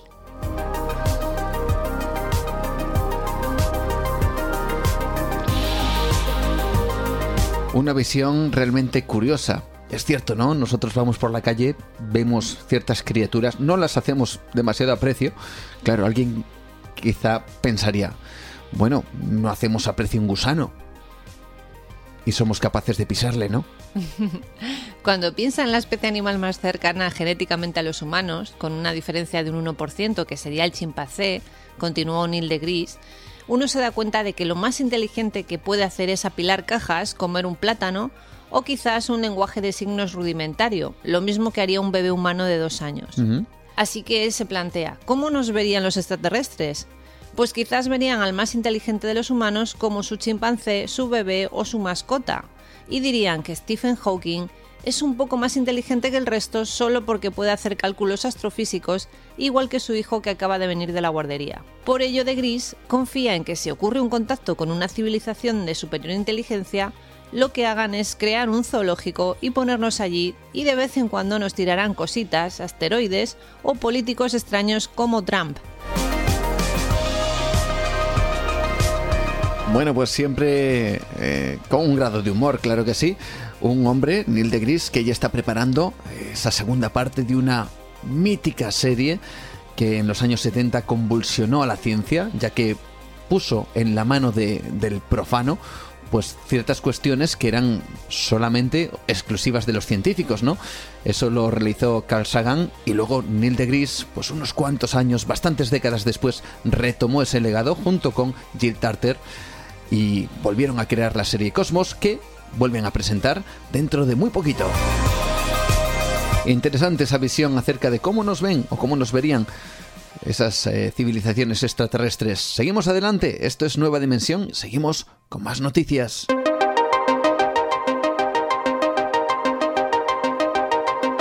Y viajamos a uno de esos lugares que se está convirtiendo casi casi en maldito, que es la central de Fukushima en Japón, y que tiene como protagonista a un fotógrafo que ha entrado allí. ¿Y qué es lo que ha descubierto, Rocío? Bueno, pues la central, que vivió en el 2011 el mayor desastre nuclear desde Chernóbil, eh, se encuentra en un estado de semiabandono.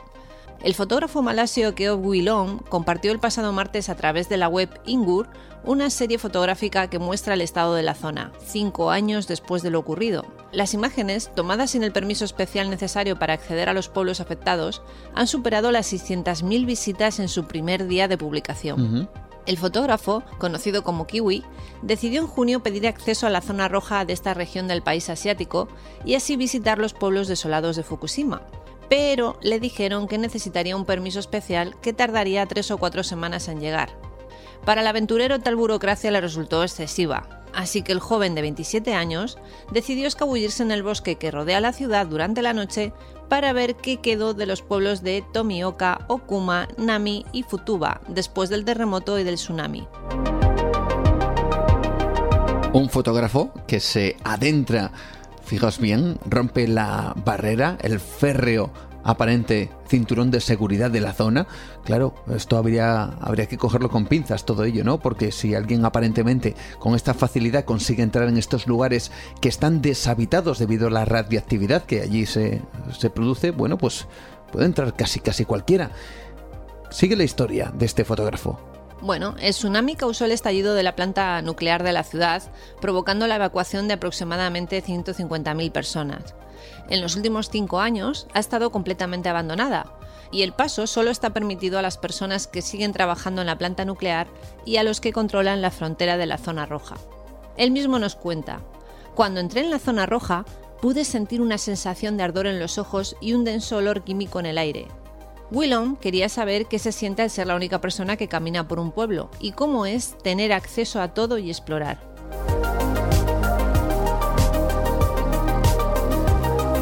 Casi casi es una escena de película de, apocalipsis, escena que hemos visto seguramente en muchas de esas películas, ¿no? Alguien eh, que va caminando solo por una ciudad totalmente deshabitada y donde tiene la posibilidad de entrar a diferentes lugares. Hay, hay imágenes, hay escenas eh, que ha recogido este fotógrafo que son absolutamente increíbles cómo entra en supermercados donde todo absolutamente está tirado, desparramado por el suelo y donde tienes esa sensación o aparente extrañeza de vivir desde luego en un lugar donde ha llegado el fin del mundo.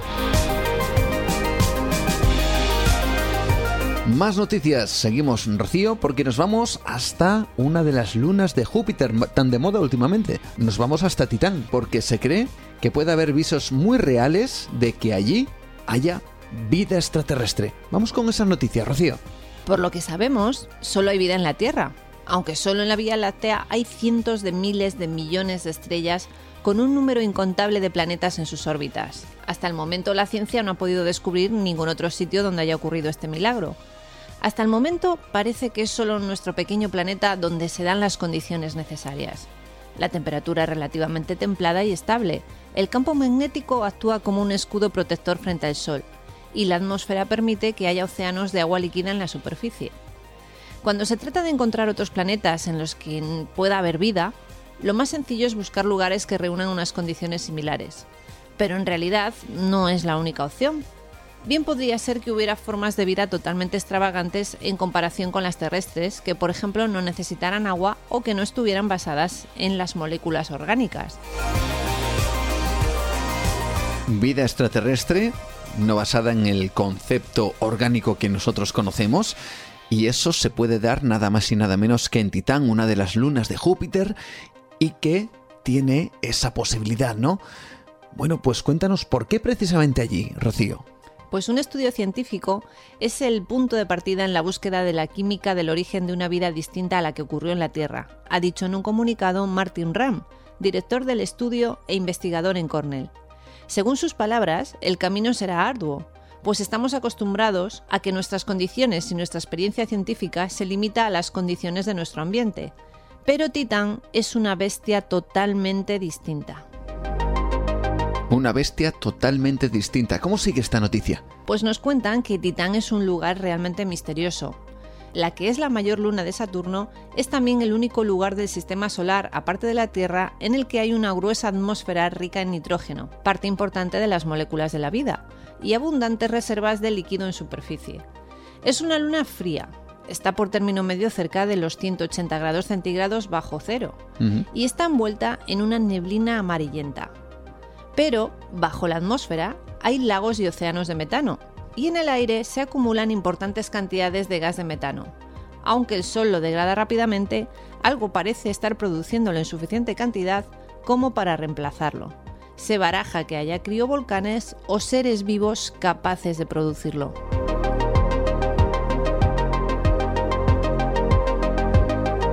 Siempre está el anhelo del hombre, ¿no? Mirar hacia el cielo, que lo haremos el próximo 6 de agosto, os lo recordamos, es alerta ovni, y siempre está el anhelo de descubrir entre las estrellas, en este caso, en esa alerta, algo que se mueva, que pueda dar, eh, bueno, quién sabe si eh, los signos de una vida que no sea la que conocemos aquí. Y eso se traslada desde luego al ámbito científico cuando miran a otros lugares conocidos ya del universo de nuestro sistema solar, como es la luna de Titán, y también se hacen esa misma pregunta, ¿no? ¿Habrá vida en ese lugar? ¿Habrá vida en Titán? Lo que sí sabemos, por cierto, en otra de las noticias que ahora mismo os vamos a comentar, es qué es lo que sucederá no en Titán, pero sí en la Tierra, por ejemplo, si deja de girar os va a sorprender lo que vamos a conocer ahora mismo, porque algunos seguro que piense, bueno, es de verdad cierto que si la Tierra deja de girar, todos, por ejemplo, saldríamos despedidos. Bueno, pues atentos porque no tiene desperdicio esta noticia. Vamos a escucharla. ¿Alguna vez te has preguntado qué pasaría si la Tierra dejase de girar? Pues bien, antes de nada, debes saber que nuestro planeta gira a una velocidad de 465 metros por segundo. Si la Tierra dejara de girar ahora, saldríamos volando. Sería algo similar a ir en coche a gran velocidad y chocar contra un muro. Solo las personas que estuvieran cerca de los polos sobrevivirían debido a que su velocidad de rotación es menor. También tendrían posibilidades las personas que estuvieran en aviones, aunque las tormentas y fenómenos que se formarían dificultarían que el avión se pudiera mantener volando. Se generarían además vientos de tal intensidad que generarían incendios en gran parte del planeta. Si no fuera suficiente, este viento produciría una erosión de tales dimensiones que arrasaría la superficie terrestre. Un día duraría un año, habría eternamente seis meses de oscuridad y otros seis de luz. La Tierra se convertiría en una esfera perfecta. Los movimientos de la Tierra provocan que nuestro planeta no sea una esfera perfecta, sin embargo, si se parara la Tierra, los océanos se redistribuirían en el planeta inundando kilómetros de ciudades costeras. Además, el agua se acumularía en los polos al no existir la inercia de giro y el centro se quedaría sin agua. Desaparecería el campo magnético de la Tierra. La radiación solar destruiría la escasa vida que pudiera quedar y mientras en medio del planeta las temperaturas serían infernales, la otra mitad quedaría completamente helada. Eso sí, esto es prácticamente imposible que pueda llegar a ocurrir. Bueno, Rocío, ya sabes, si la Tierra deja de girar, hay que agarrarse muy fuerte a algo porque tiene visos de que vamos a salir volando. Así que nada, Gracias por estar con nosotros y por traernos estas noticias del misterio, Rocío. Gracias a ti. Nos tendremos que ir de vacaciones a Titán.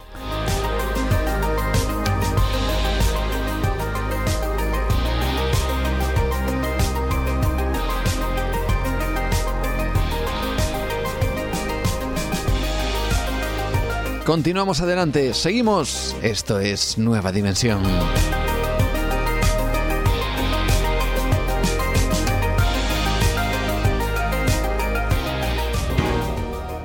Ovnis, criaturas imposibles, lugares marcados por la tragedia y lo paranormal, oscuros y extraños personajes, posibles asesinatos nunca esclarecidos. Esto es lo que te encontrarás en el libro Cantabria Incógnita y Misteriosa, un viaje por los nuevos misterios en Cantabria, escrito por Francisco Renedo, reportero e investigador, y Juan Gómez, Cantabria Incógnita y Misteriosa, de Editorial Librucos, ya en tu librería más cercana. Porque el misterio está entre nosotros.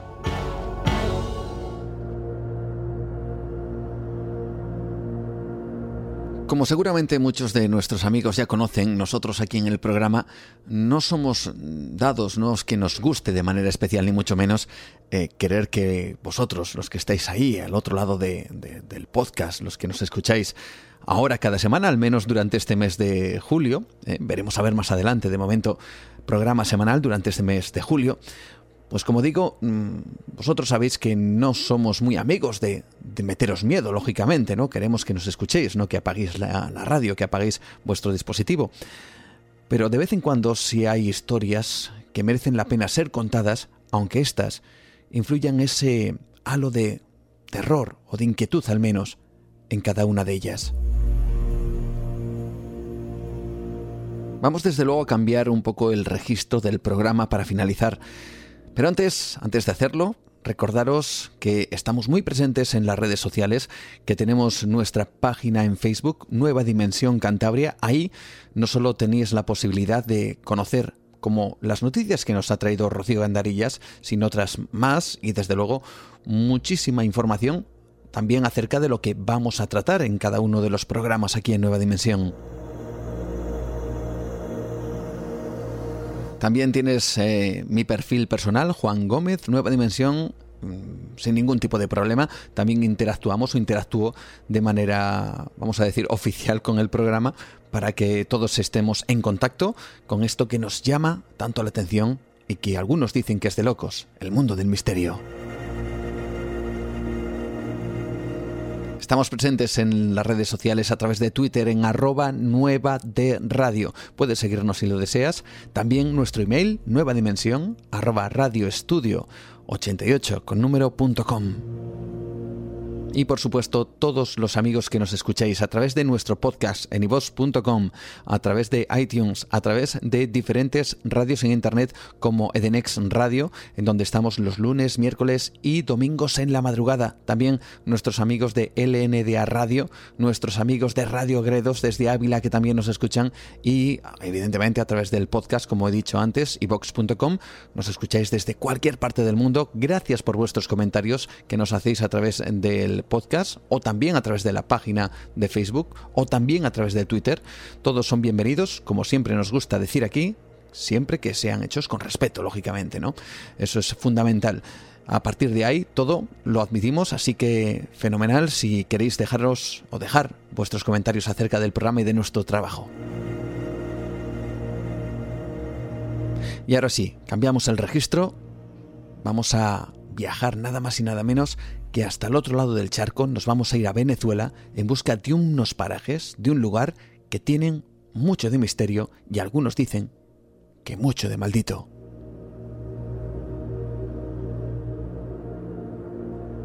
Nueva dimensión. Adéntrate en otra realidad. Con Juan Gómez. ¿Te atreves a viajar con nosotros?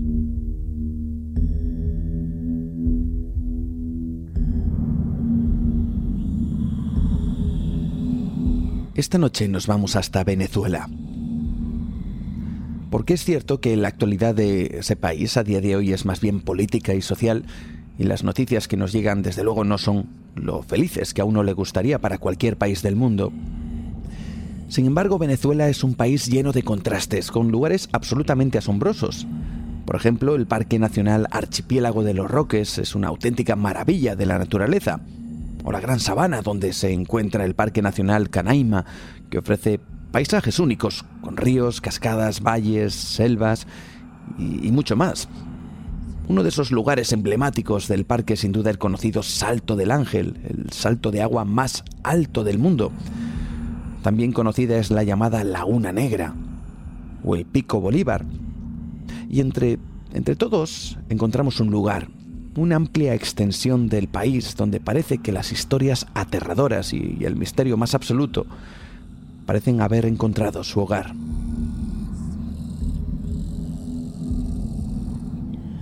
Son los llanos, grandes extensiones de sabana, lugares donde apenas vive el 14% de la población del país, extensos y vastos territorios donde vive un grupo muy particular de personas, son los llaneros, identificados como jinetes que trabajan al cuidado del ganado y en diferentes eh, grandes eh, haciendas ganaderas de la región. Su vida es la llanura y no ha variado mucho desde hace siglos, y se les identifica como la etnia llanera, y junto con su particular forma de vida, los llaneros también nos cuentan que en esas tierras, en esos llanos, parece haber algo casi maldito, algo que alienta las tradiciones y las pesadillas de estos llaneros que cuentan historias del lugar. Historias donde la realidad y la leyenda se confunden, pero que para ellos son absolutamente reales. Los llaneros aseguran que en esa vasta extensión de terreno suceden cosas que al final han acabado formando parte de sus tradiciones. Historias además que conectan los llanos casi como si fuera un auténtico infierno para las almas malditas.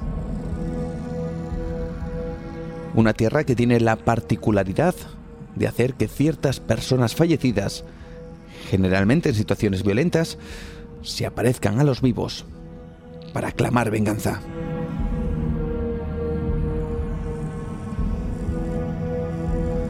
Los llaneros conocen estas historias. Dicen que aunque se encuentren entre sus tradiciones todas, y cada una de ellas, son ciertas.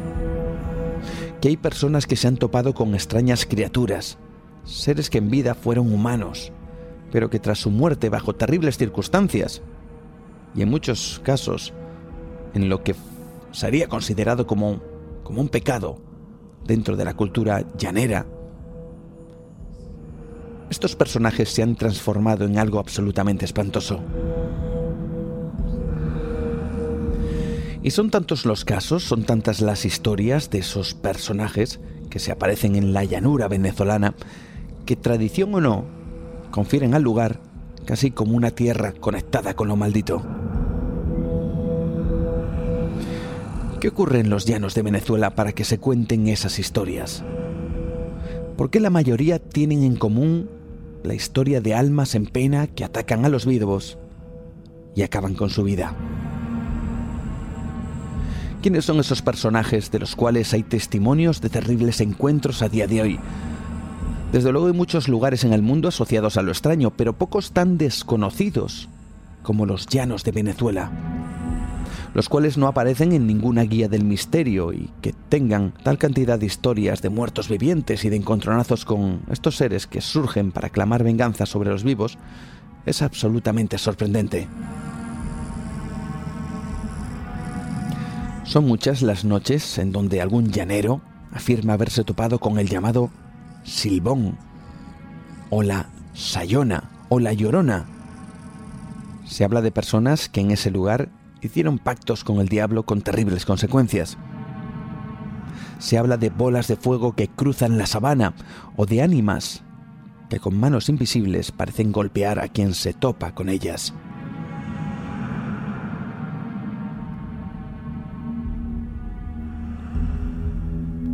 Los llanos venezolanos son lugares cargados de absoluto misterio, pero realmente poco conocidos, de los cuales prácticamente no se habla. Esta noche vamos a conocer algunas de sus historias. Y lo que sorprende es que algunas de ellas tienen su origen en España, las cuales eh, se siguen contando además en lugares como Extremadura, por ejemplo, y que tienen que ver con rituales, quizá con la mezcla de creencias paganas, cristianas y brujería rituales que se realizan para conseguir favores, quizá a cambio de unos rezos o el encendido de velas. Esos favores son concedidos por quien es conocida como el ánima sola. ¿Pero qué es el ánima sola? Bueno, así lo cuenta Rogelio Segovia, profesor de historia. La ánima sola, referente supuestamente a un personaje llamado Celestina Abdégano, eh, pues no es reconocido por la Iglesia Católica, eh, pero se le da un cariz de existencia por la cual hace de intercesora, como otros santos, en función a, partir de un rezo a esta ánima sola que se pueda conseguir algún tipo de petición diversa, desde fortuna, amor, dinero, salud. Fijaos bien en este viaje porque vamos a viajar desde Extremadura, que es donde parte toda esta historia, nos iremos a Jerusalén y luego nos vamos a los llanos de Venezuela. Ahí termina la historia de la de estas ánimas solas. Y es que la leyenda nos lleva, como digo, hasta Jerusalén y a la historia de, Celestina Abdégano. Dicen que Celestina, el día de la muerte de Jesús, era la encargada de dar agua a los crucificados. Pero esta, por temor a los judíos, no quiso darle de beber a Jesús, por lo que fue condenada a andar errante en el mundo. Un alma en pena, a la cual se le atribuye la propiedad de conceder favores tanto para el bien como para el mal. Una creencia además muy arraigada en algunos lugares de España.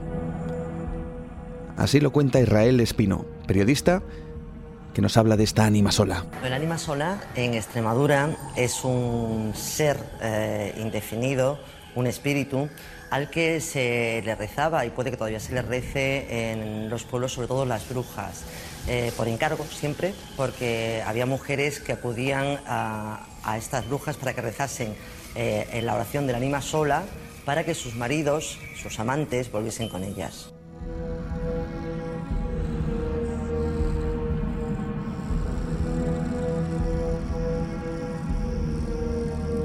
Esta creencia ha hecho que haya personas que afirman asociar esta alma en pena a determinados encuentros de lo más inquietantes, como digo con esta entidad, con el ánima sola.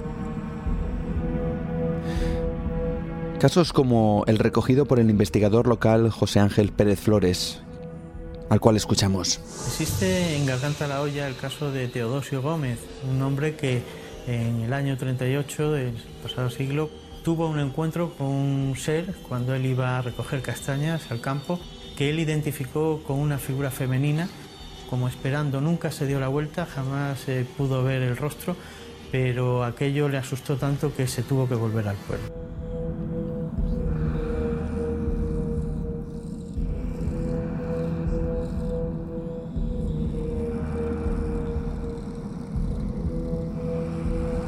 Casos como el que nos acaba de describir José Ángel Pérez Flores, investigador local en Garganta de Olla, alimentan desde luego esa tradición, esa creencia en el alma o en el ánima sola, que por cierto llevó a bastantes mujeres a la cárcel por su adoración durante la época inquisitorial. Un ánima que está asociada a las almas en pecado que, por ciertos hechos que realizaron en vida, están condenadas a vagar en un limbo entre los vivos y los muertos. Gonzalo Pérez Sarró, escritor e investigador, nos cuenta parte de las creencias en estas almas en pena. Existe una creencia o un decir, como comentan las gentes del pueblo, de que las ánimas eh, que están en faltas, en pecado, pues están condenadas a vagar por lugares desérticos, en soledad. Se ha ido adaptando a, a cada una de las épocas, identificándola o bien como en el caso ese de, la Inquisición con eh, la presencia de brujas o, de entes maléficos, demoníacos, hasta nuestros días en los que se habla de presencias, de apariciones eh, del más allá o incluso en algunos casos como en Saucedilla que se llegó a relacionar con la ufología.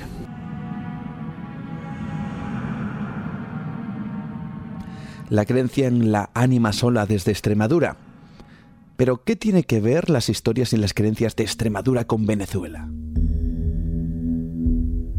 Y es que todas estas leyendas fueron llevadas por aquellos españoles que viajaban al continente americano y desde luego los llanos venezolanos eran y son ese páramo, ese lugar solitario perfecto, donde apenas vive nadie, para que esas almas en pena vagaran por la eternidad, y entre ellas se marcó como pocas la historia del ánima sola. Así nos lo cuentan desde Venezuela, desde Beats Radio, Olver Aguilar. Le escuchamos. Normalmente el, el ánima sola, dicen, dice la leyenda, que es una mujer sumamente atractiva. Sí, sumamente atractiva, que se le aparece a las personas que normalmente son muy devotas a las ánimas. O sea que normalmente hay personas que, que son devotas a las ánimas y le piden favores. Y bueno, depende de los cantidad de favores. No, mira, mi santo, yo te prendo una velita, te mantengo una, la vela todo el año. A las personas que se les olvida pagar este tipo de favores, les sale el ánima sola.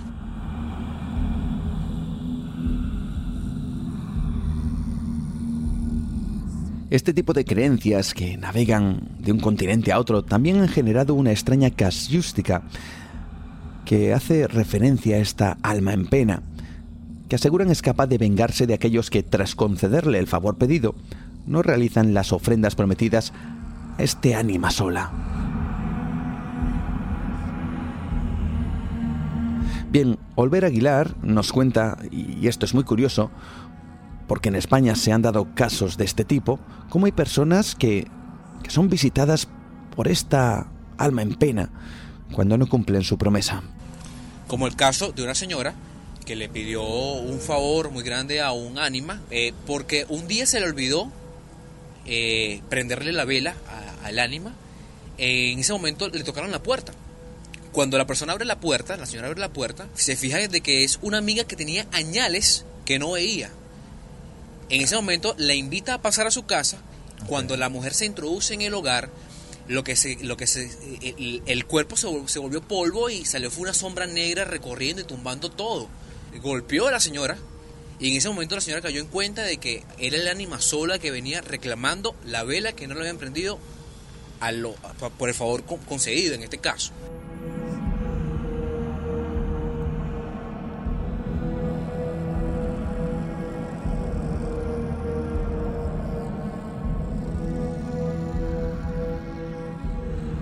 Son creencias traídas de los antiguos españoles que fueron a esas tierras, pero la creencia al ánima sola es especial, es una creencia muy extendida en Venezuela, tanto que existe cierta, vamos a llamar, normalidad, cuando parece que estas almas en pena se cuelan en la vida de los vivos. Humberto Ortega de Beats Radio nos relata otro caso de esas características realmente increíble. Escuchamos. Que mí contaron también una vez que, no me acuerdo si fue en Maracay o en Aragua, que la señora siempre le pide a las ánimas, siempre, que le cuide su casa, que la cuide a ella. Y, y una vez cuenta una señora que pasó cerca de la casa y vio en el, como decir, en la terraza, un poco de gente, así como si hubiese una fiesta o algo así. Aunque la señora se había ido de, de viaje. Y la amiga, o sea, la señora que, que era amiga de la, de la señora en la terraza, cuando va a la casa le pregunta, ¿sabes que el otro día vi un poco de gente en tu casa, tu terraza. Ay, no, sí, mira, esas son las ánimas que me cuidan la casa y eso.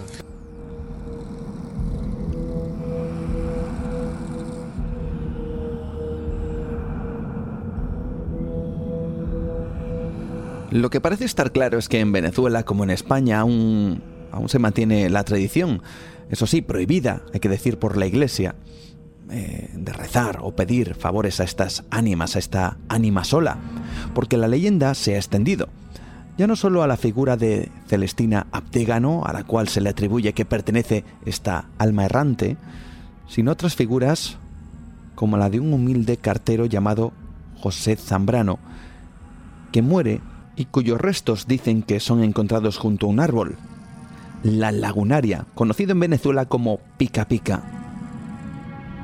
Desde entonces, en ese país es conocida la figura de este hombre, José Zambrano, como el ánima de Pica Pica, otra de esas almas que conceden favores en Venezuela y cuya creencia está cimentada en la conocida como ánima sola. Hay personas que le ponen, por lo menos yo lo he visto en los autobuses, eh, gracias al ánima de Pica Pica. Y personas que, normalmente cuando pasan por la, que van por la carretera se paran en, la capilla del ánima de Pica Pica, le prenden la vela, le piden protección, le piden favores.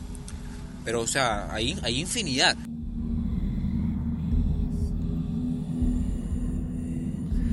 Creencias, como digo, casi olvidadas en España que se mantienen en algunas partes del mundo de manera muy arraigada. Muchas de ellas en un lugar concreto, los llanos de Venezuela, que parecen tener una conexión con el misterio que va más allá de la pura leyenda y que trasciende al mundo de los muertos. Porque lo cierto es que los llanos han sido testigos de cruentas batallas, un lugar de Venezuela donde existen, bueno, los llanos conecta Venezuela y Colombia, es una región que comparten ambos países, pero sobre todo estas tradiciones se citan en Venezuela, donde además eh, existen zonas anegadas por el agua o completamente áridas, sin apenas vida en cuestión de kilómetros, ¿no? Donde sus habitantes se encuentran por un lado con unos paisajes naturales totalmente increíbles, y por el otro tienen que vivir a expensas de una naturaleza que, muchas veces es cruel y parece cebarse con los habitantes del lugar. Así que no es de extrañar que surjan ciertas leyendas sobre almas en pena que castigan a los vivos por su comportamiento. Y otra de esas almas, otra de esas historias que se cuentan que ocurren en ese lugar específico del país, es la historia de la Sayona es otra de esas almas en pena que navegan entre ambos mundos, vagando por los llanos de Venezuela. Es conocida, como digo, como la historia de la Sayona. Así lo cuenta Humberto Ortega de Beats Radio. Bueno, la Sayona es una leyenda que forma parte de nuestra literatura oral, pasando de generación en generación y causando las mismas impresiones que, bueno, quizás alguna vez tuvieron nuestros abuelos. Cuento espeluznante como este, que es la Sayona, cuenta que es la aparición de una mujer elegante, alta, considerada como una señal castigadora de los hombres infieles. Su historia, como muchas otras, nace con, una muerte. Una persona, en concreto una mujer, comete un acto terrible por lo que su alma es condenada para siempre. La Sayona es un relato originario de los llanos y data de la época colonial. Se trata de la historia de una mujer muy celosa que mató a su marido y a su mamá, pensando que estos tenían un romance. Su madre en la agonía de la muerte la maldijo diciéndole, Sayona serás para siempre y en el nombre de Dios que así sea. Desde ese entonces vaga sin descanso ni paz, persiguiendo a los hombres infieles para conquistarlos y luego matarlos. Son historias, son leyendas, pero es que de nuevo se narran los encuentros con estas almas perdidas y vengativas que están en constante búsqueda de aquellos que dicen las gentes de los llanos cometen cualquier tipo de acto antisocial. Casi como una especie de vengadores, de justicieros del más allá. Encuentros casi siempre en mitad de la noche, donde los testigos difícilmente pueden alumbrar detalle de lo que vieron y que les llenó de terror. Y bueno, entre muchas de las historias que, que cuentan la gente de los llanos se encuentra una muy muy famosa, pues, dice que una, una noche un hombre se escapó para encontrarse con su amante y en el medio del camino se sorprendió al ver que, que esta mujer venía en su encuentro, a su encuentro, ¿no? Y aunque le extrañaba su caminar tan valiente, corrió detrás de ella. Pero al llegar a su casa, la mujer siguió de largo. Entonces el hombre desconcertado le dijo, pero bueno, ¿qué pasa? Cuando volteó se encontró con una mujer blanca con cara de muerte, dientes afilados como hacha y unas enormes uñas con garra. El hombre asegura que tras esa experiencia no le quedaron más ganas de volver a engañar a su mujer. Por lo tanto, es mejor que aquellos hombres que disfrutan engañando a su pareja se lo piensen dos veces antes que le aparezca la sayona, que tiene la particularidad de, de desdoblarse. Es decir, se puede aparecer como un perro o un lobo.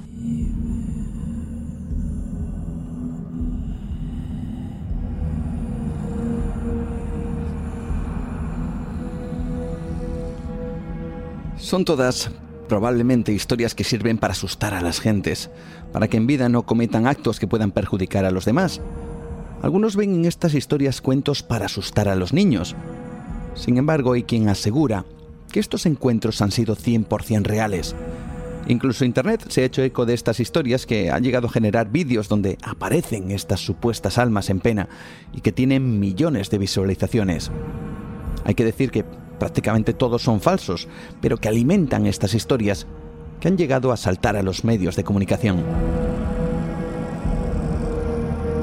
Historias que se cuentan en estos parajes, en los llanos. Esto es un poco para darnos cuenta que, que todos los lugares tienen leyendas de corte paranormal y que muchas tienen que ver con la muerte y las creencias en almas condenadas. Y la gente de los llanos creen en ellas. Pero hay una, una en particular, una en concreto, que temen ya no solo los llaneros, sino también prácticamente todos los venezolanos, y que tienen que ver con una extraña melodía. Un silbido que dicen anuncia la muerte. Le escuchamos.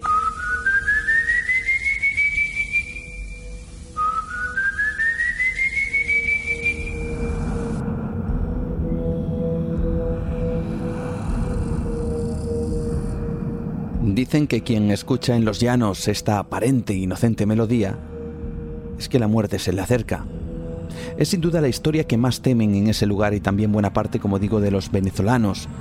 Todos tienen miedo a escuchar ese silbido. Y quien lo realiza es uno de esos personajes, una alma que vaga por los llanos, de nuevo en busca de venganza, pero su historia ha calado de tal manera prácticamente en toda Venezuela que ha sido conocido como la historia del Silbón. Así lo cuenta Olver Aguilera. Eh, sin embargo, también tenemos la historia, y es la que más más le tememos, que es la historia del silbón. Hay, hay, mucho, hay mucha contradicción, muchas personas dicen que cuando se escucha ese silbido cerca es porque el silbón está lejos, y cuando se escucha lejos porque lo tenemos prácticamente eh, detrás de nosotros o encima.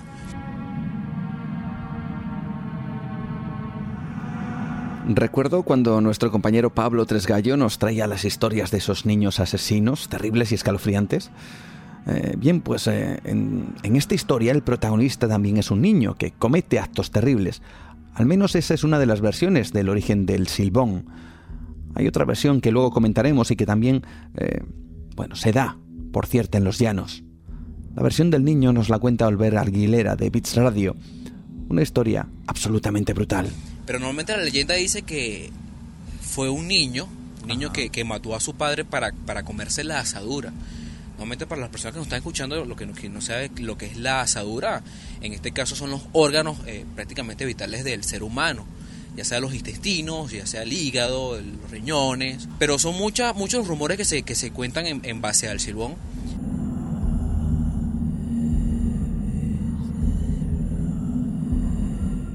Eh, dicen que era un niño muy toñico, muy mimado, muy consentido, ¿ok? Y eh, su padre, lo, para, para complacerlo, simplemente lo que hizo fue, eh, salió a cazar, porque el niño quería comer asadura, su padre salió a cazar, y el niño al ver que el padre no regresaba, lo que hizo fue que fue a buscarlo. Cuando vio que el padre regresaba, y con las manos vacías, lo mató, mató a su padre, le sacó las asaduras y se la llevó a su madre su madre se entró en cuenta de que las asaduras como tal no ablandaban, eh, se dio cuenta de que eran asaduras de su propio padre y lo maldijo para toda la vida.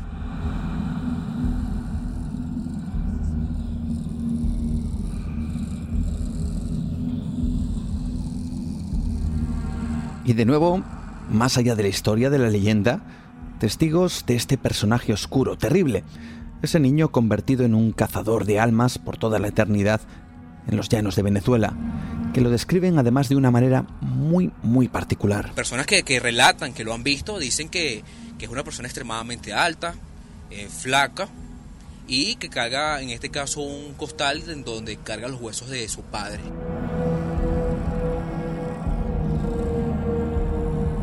Normalmente esta historia se ve más que todo en los llanos de Portuguesa, sin embargo nadie se escapa, no, no, sabemos si aquí en la capital lo, lo han visto o lo han escuchado, aunque ten, tengo personas que han relatado en colegios, no sé si es verdad o es mentira real, pero que han escuchado, incluso profesores angustiados han dejado de, de, dar las clases y sacar a los alumnos velozmente para, por miedo, por miedo, más que todo por miedo.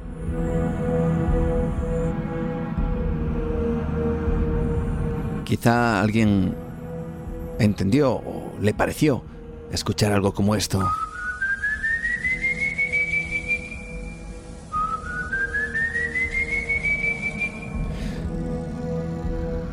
Son las historias del llano, esta es la del Silbón. Son contadas desde antaño por los ancianos del lugar. Hay gran cantidad de canciones, además, que hacen referencia a esta criatura de los llanos de Venezuela y relatos desde diferentes ángulos.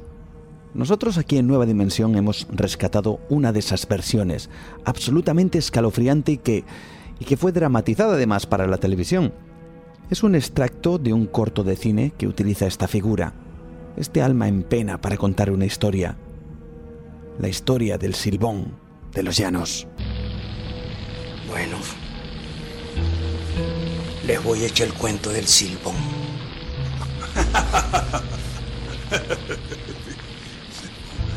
El silbón. Eso no es para reírse, amigo. Era un muchacho como tú. Y un día salió a cazar vaqueros. Cuando se regresó a su rancho, encontró a su mujer tirada en el suelo, agonizando. Supo quién era el traidor. Para su desgracia era su propio padre. Ese viejo lo miró como diciéndole, yo soy tu padre. Pero pudo más la rabia que la sangre. Y le arrancó la víscera y se las comió. Le sacó todos los huesos. Todos los huesos. Cuando el abuelo del muchacho se enteró, salió a buscarlo con unos peones. Lo consiguió. Y le dijo, mi hijo, mira lo que le has hecho a tu padre. Eso no se le hace a la propia carne. La familia es la familia.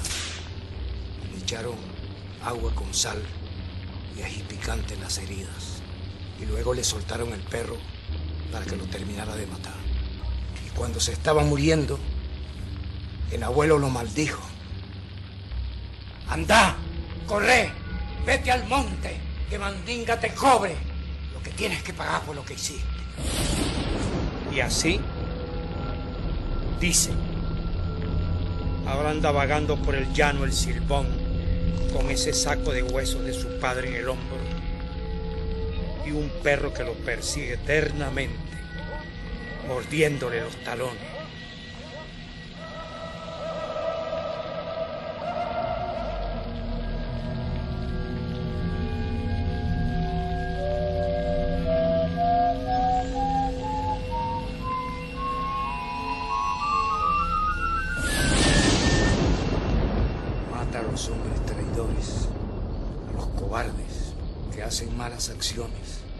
Come las vísceras y le saca todos los huesos.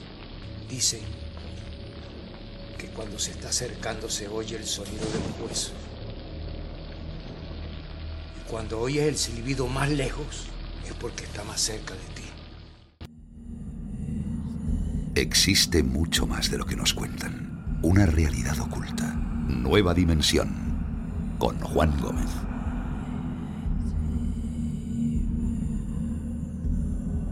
Absolutamente escalofriante la historia del Silbón. Pero esa parte de Venezuela también está habitada por otra alma errante en busca de su redención. Es la leyenda de Juan Francisco Ortiz, conocido como Juan Machete, por su hábito de llevar en el cinturón este instrumento. La historia de este hombre es la avaricia por ser el señor más poderoso y rico de los llanos. Para ello pactó con el diablo, dice la leyenda, además con su propia alma y también con el alma de su esposa y sus hijas. Este pacto confirió grandes riquezas a Juan Francisco. Sin embargo, de repente un día todo aquello, todas sus posesiones desaparecieron, incluyendo el propio Juan Machete. Bien, según nos cuentan, antes de desaparecer Juan Francisco Ortiz o Juan Machete, escondió todas sus posesiones, todas sus riquezas en un lugar oculto en los llanos. Bien, existen relatos de personas que aseguran haber ido en busca de estas riquezas escondidas y que algo les ha golpeado dejándolos inconscientes. Tras despertar del shock, los testigos aseguran que antes de perder la conciencia habían visto una figura casi calavérica que les golpeó con un machete antes de desaparecer entre la niebla de los llanos. También se habla de extrañas luces a modo de bolas de fuego también asociadas a estas almas perdidas que dicen cometieron tales atrocidades en vida que su alma arde para siempre en forma de llama eterna, y que los habitantes del llano aseguran haber visto en más de una ocasión. Luminarias, aparecidos, ánimas, almas en busca de venganza, hay personas que a día de hoy afirman que en los llanos se aparecen estos espantos. Muchos creen en ellos y le rezan, Además, debido a estas historias, hay en Venezuela eh, una especie de mezcla entre lo pagano y lo cristiano, donde incluso las propias iglesias no se libran de estas almas que parecen interactuar con los vivos para atormentarlos. Así lo cuenta Olver Aguilera. Bueno, dicen, dicen que las personas cuando duermen en la iglesia lo pellizcan. Tuve la, oportunidad de, de pertenecer a un grupo juvenil en una iglesia y en las vísperas de Semana Santa habían personas que se quedaban dentro de la iglesia porque tenían que madrugar, ya sea para ordenar las cosas, cuando era Domingo de Ramos, cuando sacaban al Nazareno, y estas personas cuentan de que cuando dormían en los bancos de la iglesia, este, sentían pellizcos, se escuchaban pasos, se escuchaban ruidos. Porque muchas personas lamentablemente, bueno, mueren y quedan penando porque dejan asuntos pendientes, como normalmente lo dicen. O sea, no pasan al plano que deberían pasar, sino normalmente quedan eh, en, en estas estructuras.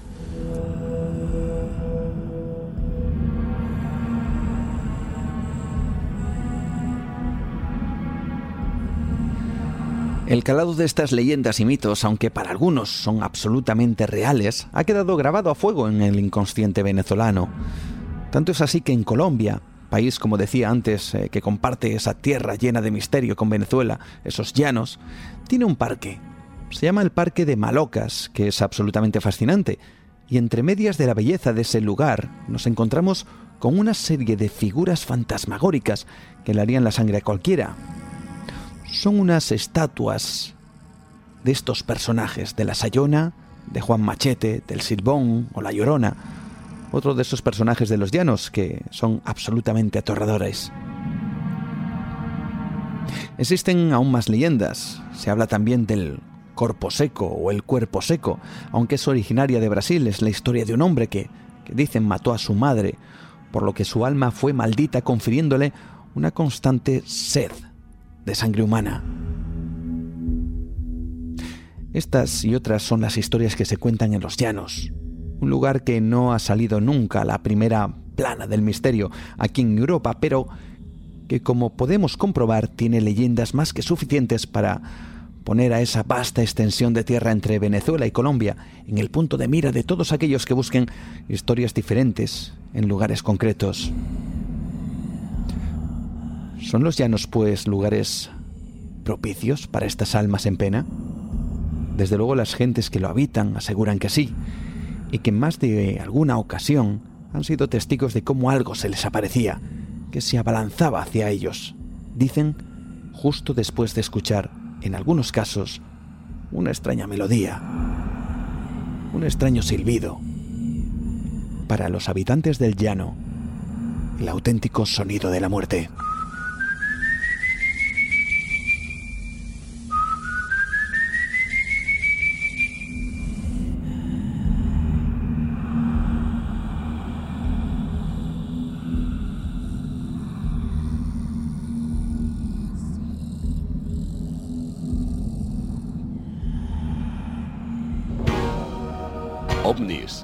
Criaturas imposibles, lugares marcados por la tragedia y lo paranormal, oscuros y extraños personajes, posibles asesinatos nunca esclarecidos.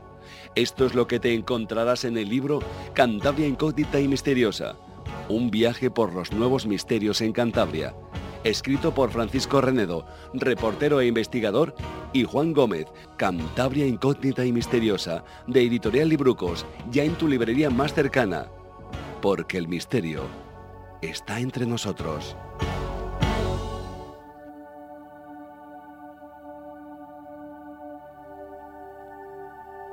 Hoy ha sido un programa especial, un programa con muchos contenidos, creo que apasionantes, pero al menos que así también lo hayáis sentido vosotros amigos, dimensionarios como nos llaman por ahí.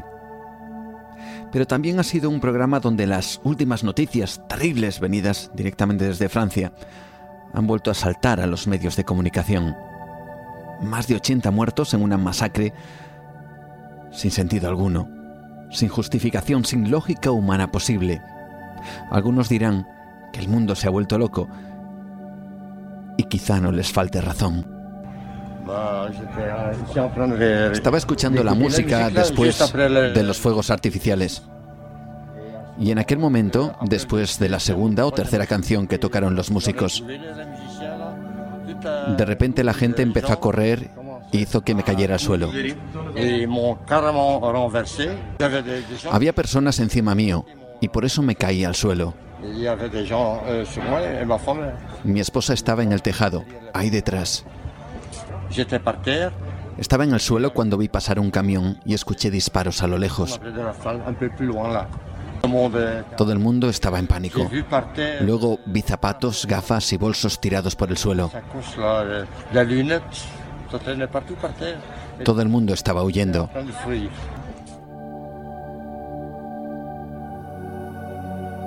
Este es un testigo de la barbarie, barbarie que por desgracia no solo se ha vivido en Niza, también en muchos países del mundo, y que por lejanía o por diferencia cultural no damos valor. Esto también sería una cuestión a analizar, porque si vemos la noticia de un coche bomba con decenas de heridos en Irak, o en Estambul o en cualquier otro país o ciudad determinada, esto no nos impacta son hombres, mujeres y niños inocentes los que también mueren en esos lugares, pero vemos la noticia o las imágenes con una aterradora sensación de naturalidad. La barbarie sin lógica ninguna se mueve por todo el mundo. Para los que cometen estos actos terribles y para los que miran el televisor sin inmutarse ante ciertas imágenes, procedan del país del mundo de donde procedan. Los terribles hechos sucedidos en Niza pasan también en otras partes, pero hay una sensación de anestesia general cuando nos cuentan que hechos terribles suceden en lugares alejados de nosotros. Viendo lo que el ser humano es capaz de hacer, destruirse y acabar con, con los de su propia especie, por vaya usted a saber qué intereses, me pregunto qué civilización avanzada del universo querría contactar con nosotros. ¿Qué le podría interesar? ¿Qué les podríamos aportar nosotros como especie a una civilización, como digo, más avanzada, que en este instante viera lo que hacemos? La barbarie humana parece no tener límites, alimentada por la inmediatez de la noticia. Algo ocurre a miles de kilómetros y en un segundo o en menos tenemos la información en nuestras pantallas.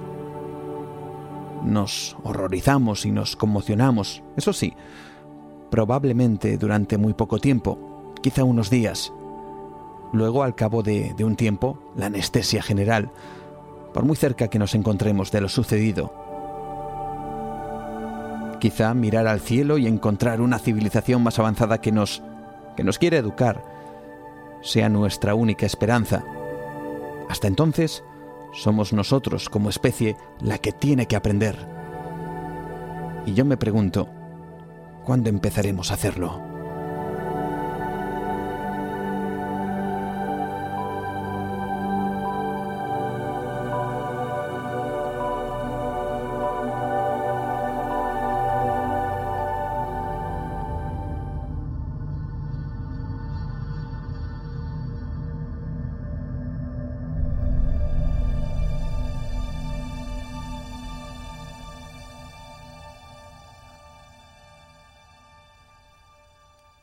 Pues hasta aquí ha llegado nuestro viaje, hasta aquí ha llegado nuestra mirada a través de nuestra particular ventana al misterio.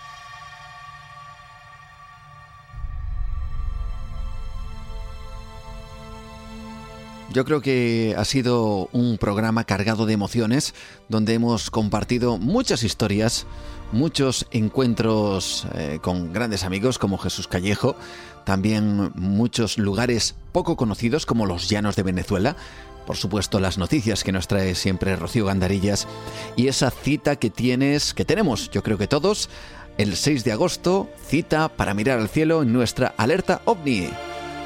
Recordad todos muy atentos cualquier tipo de información, poderos, eh, os podéis poner en contacto con la Asociación Amigos del Misterio de Cantabria en su página de Facebook. Ahí podéis enviar un mensaje o un email y os van a dar muchos detalles si queréis acercaros al lugar exacto donde vamos a realizar esa alerta ovni. Y para todos los que no podáis asistir, para todos aquellos que, bueno, que queréis participar pero no podéis estar presentes en ese lugar, vamos a abrir nuestro canal en nuestra página de Facebook Nueva Dimensión Cantabria donde podéis compartir pues lo que veáis, vuestras experiencias o quién sabe si algo más, algo más que podamos hallar en los cielos de cualquier parte donde te encuentres.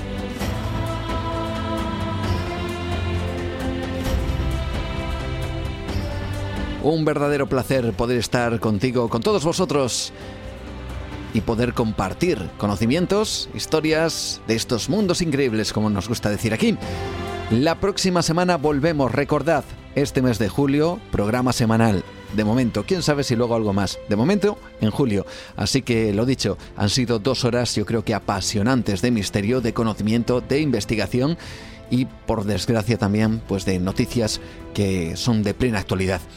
Bueno, pues eh, tan solo gracias por estar ahí, gracias por seguirnos en ivox.com. Estamos en nuestro podcast Nueva Dimensión Radio, a través de iTunes y todos los canales que ya conoces. Un fuerte abrazo, saludos, buenas noches y disfrutad. Dentro de poco, la semana que viene, volvemos. Adiós.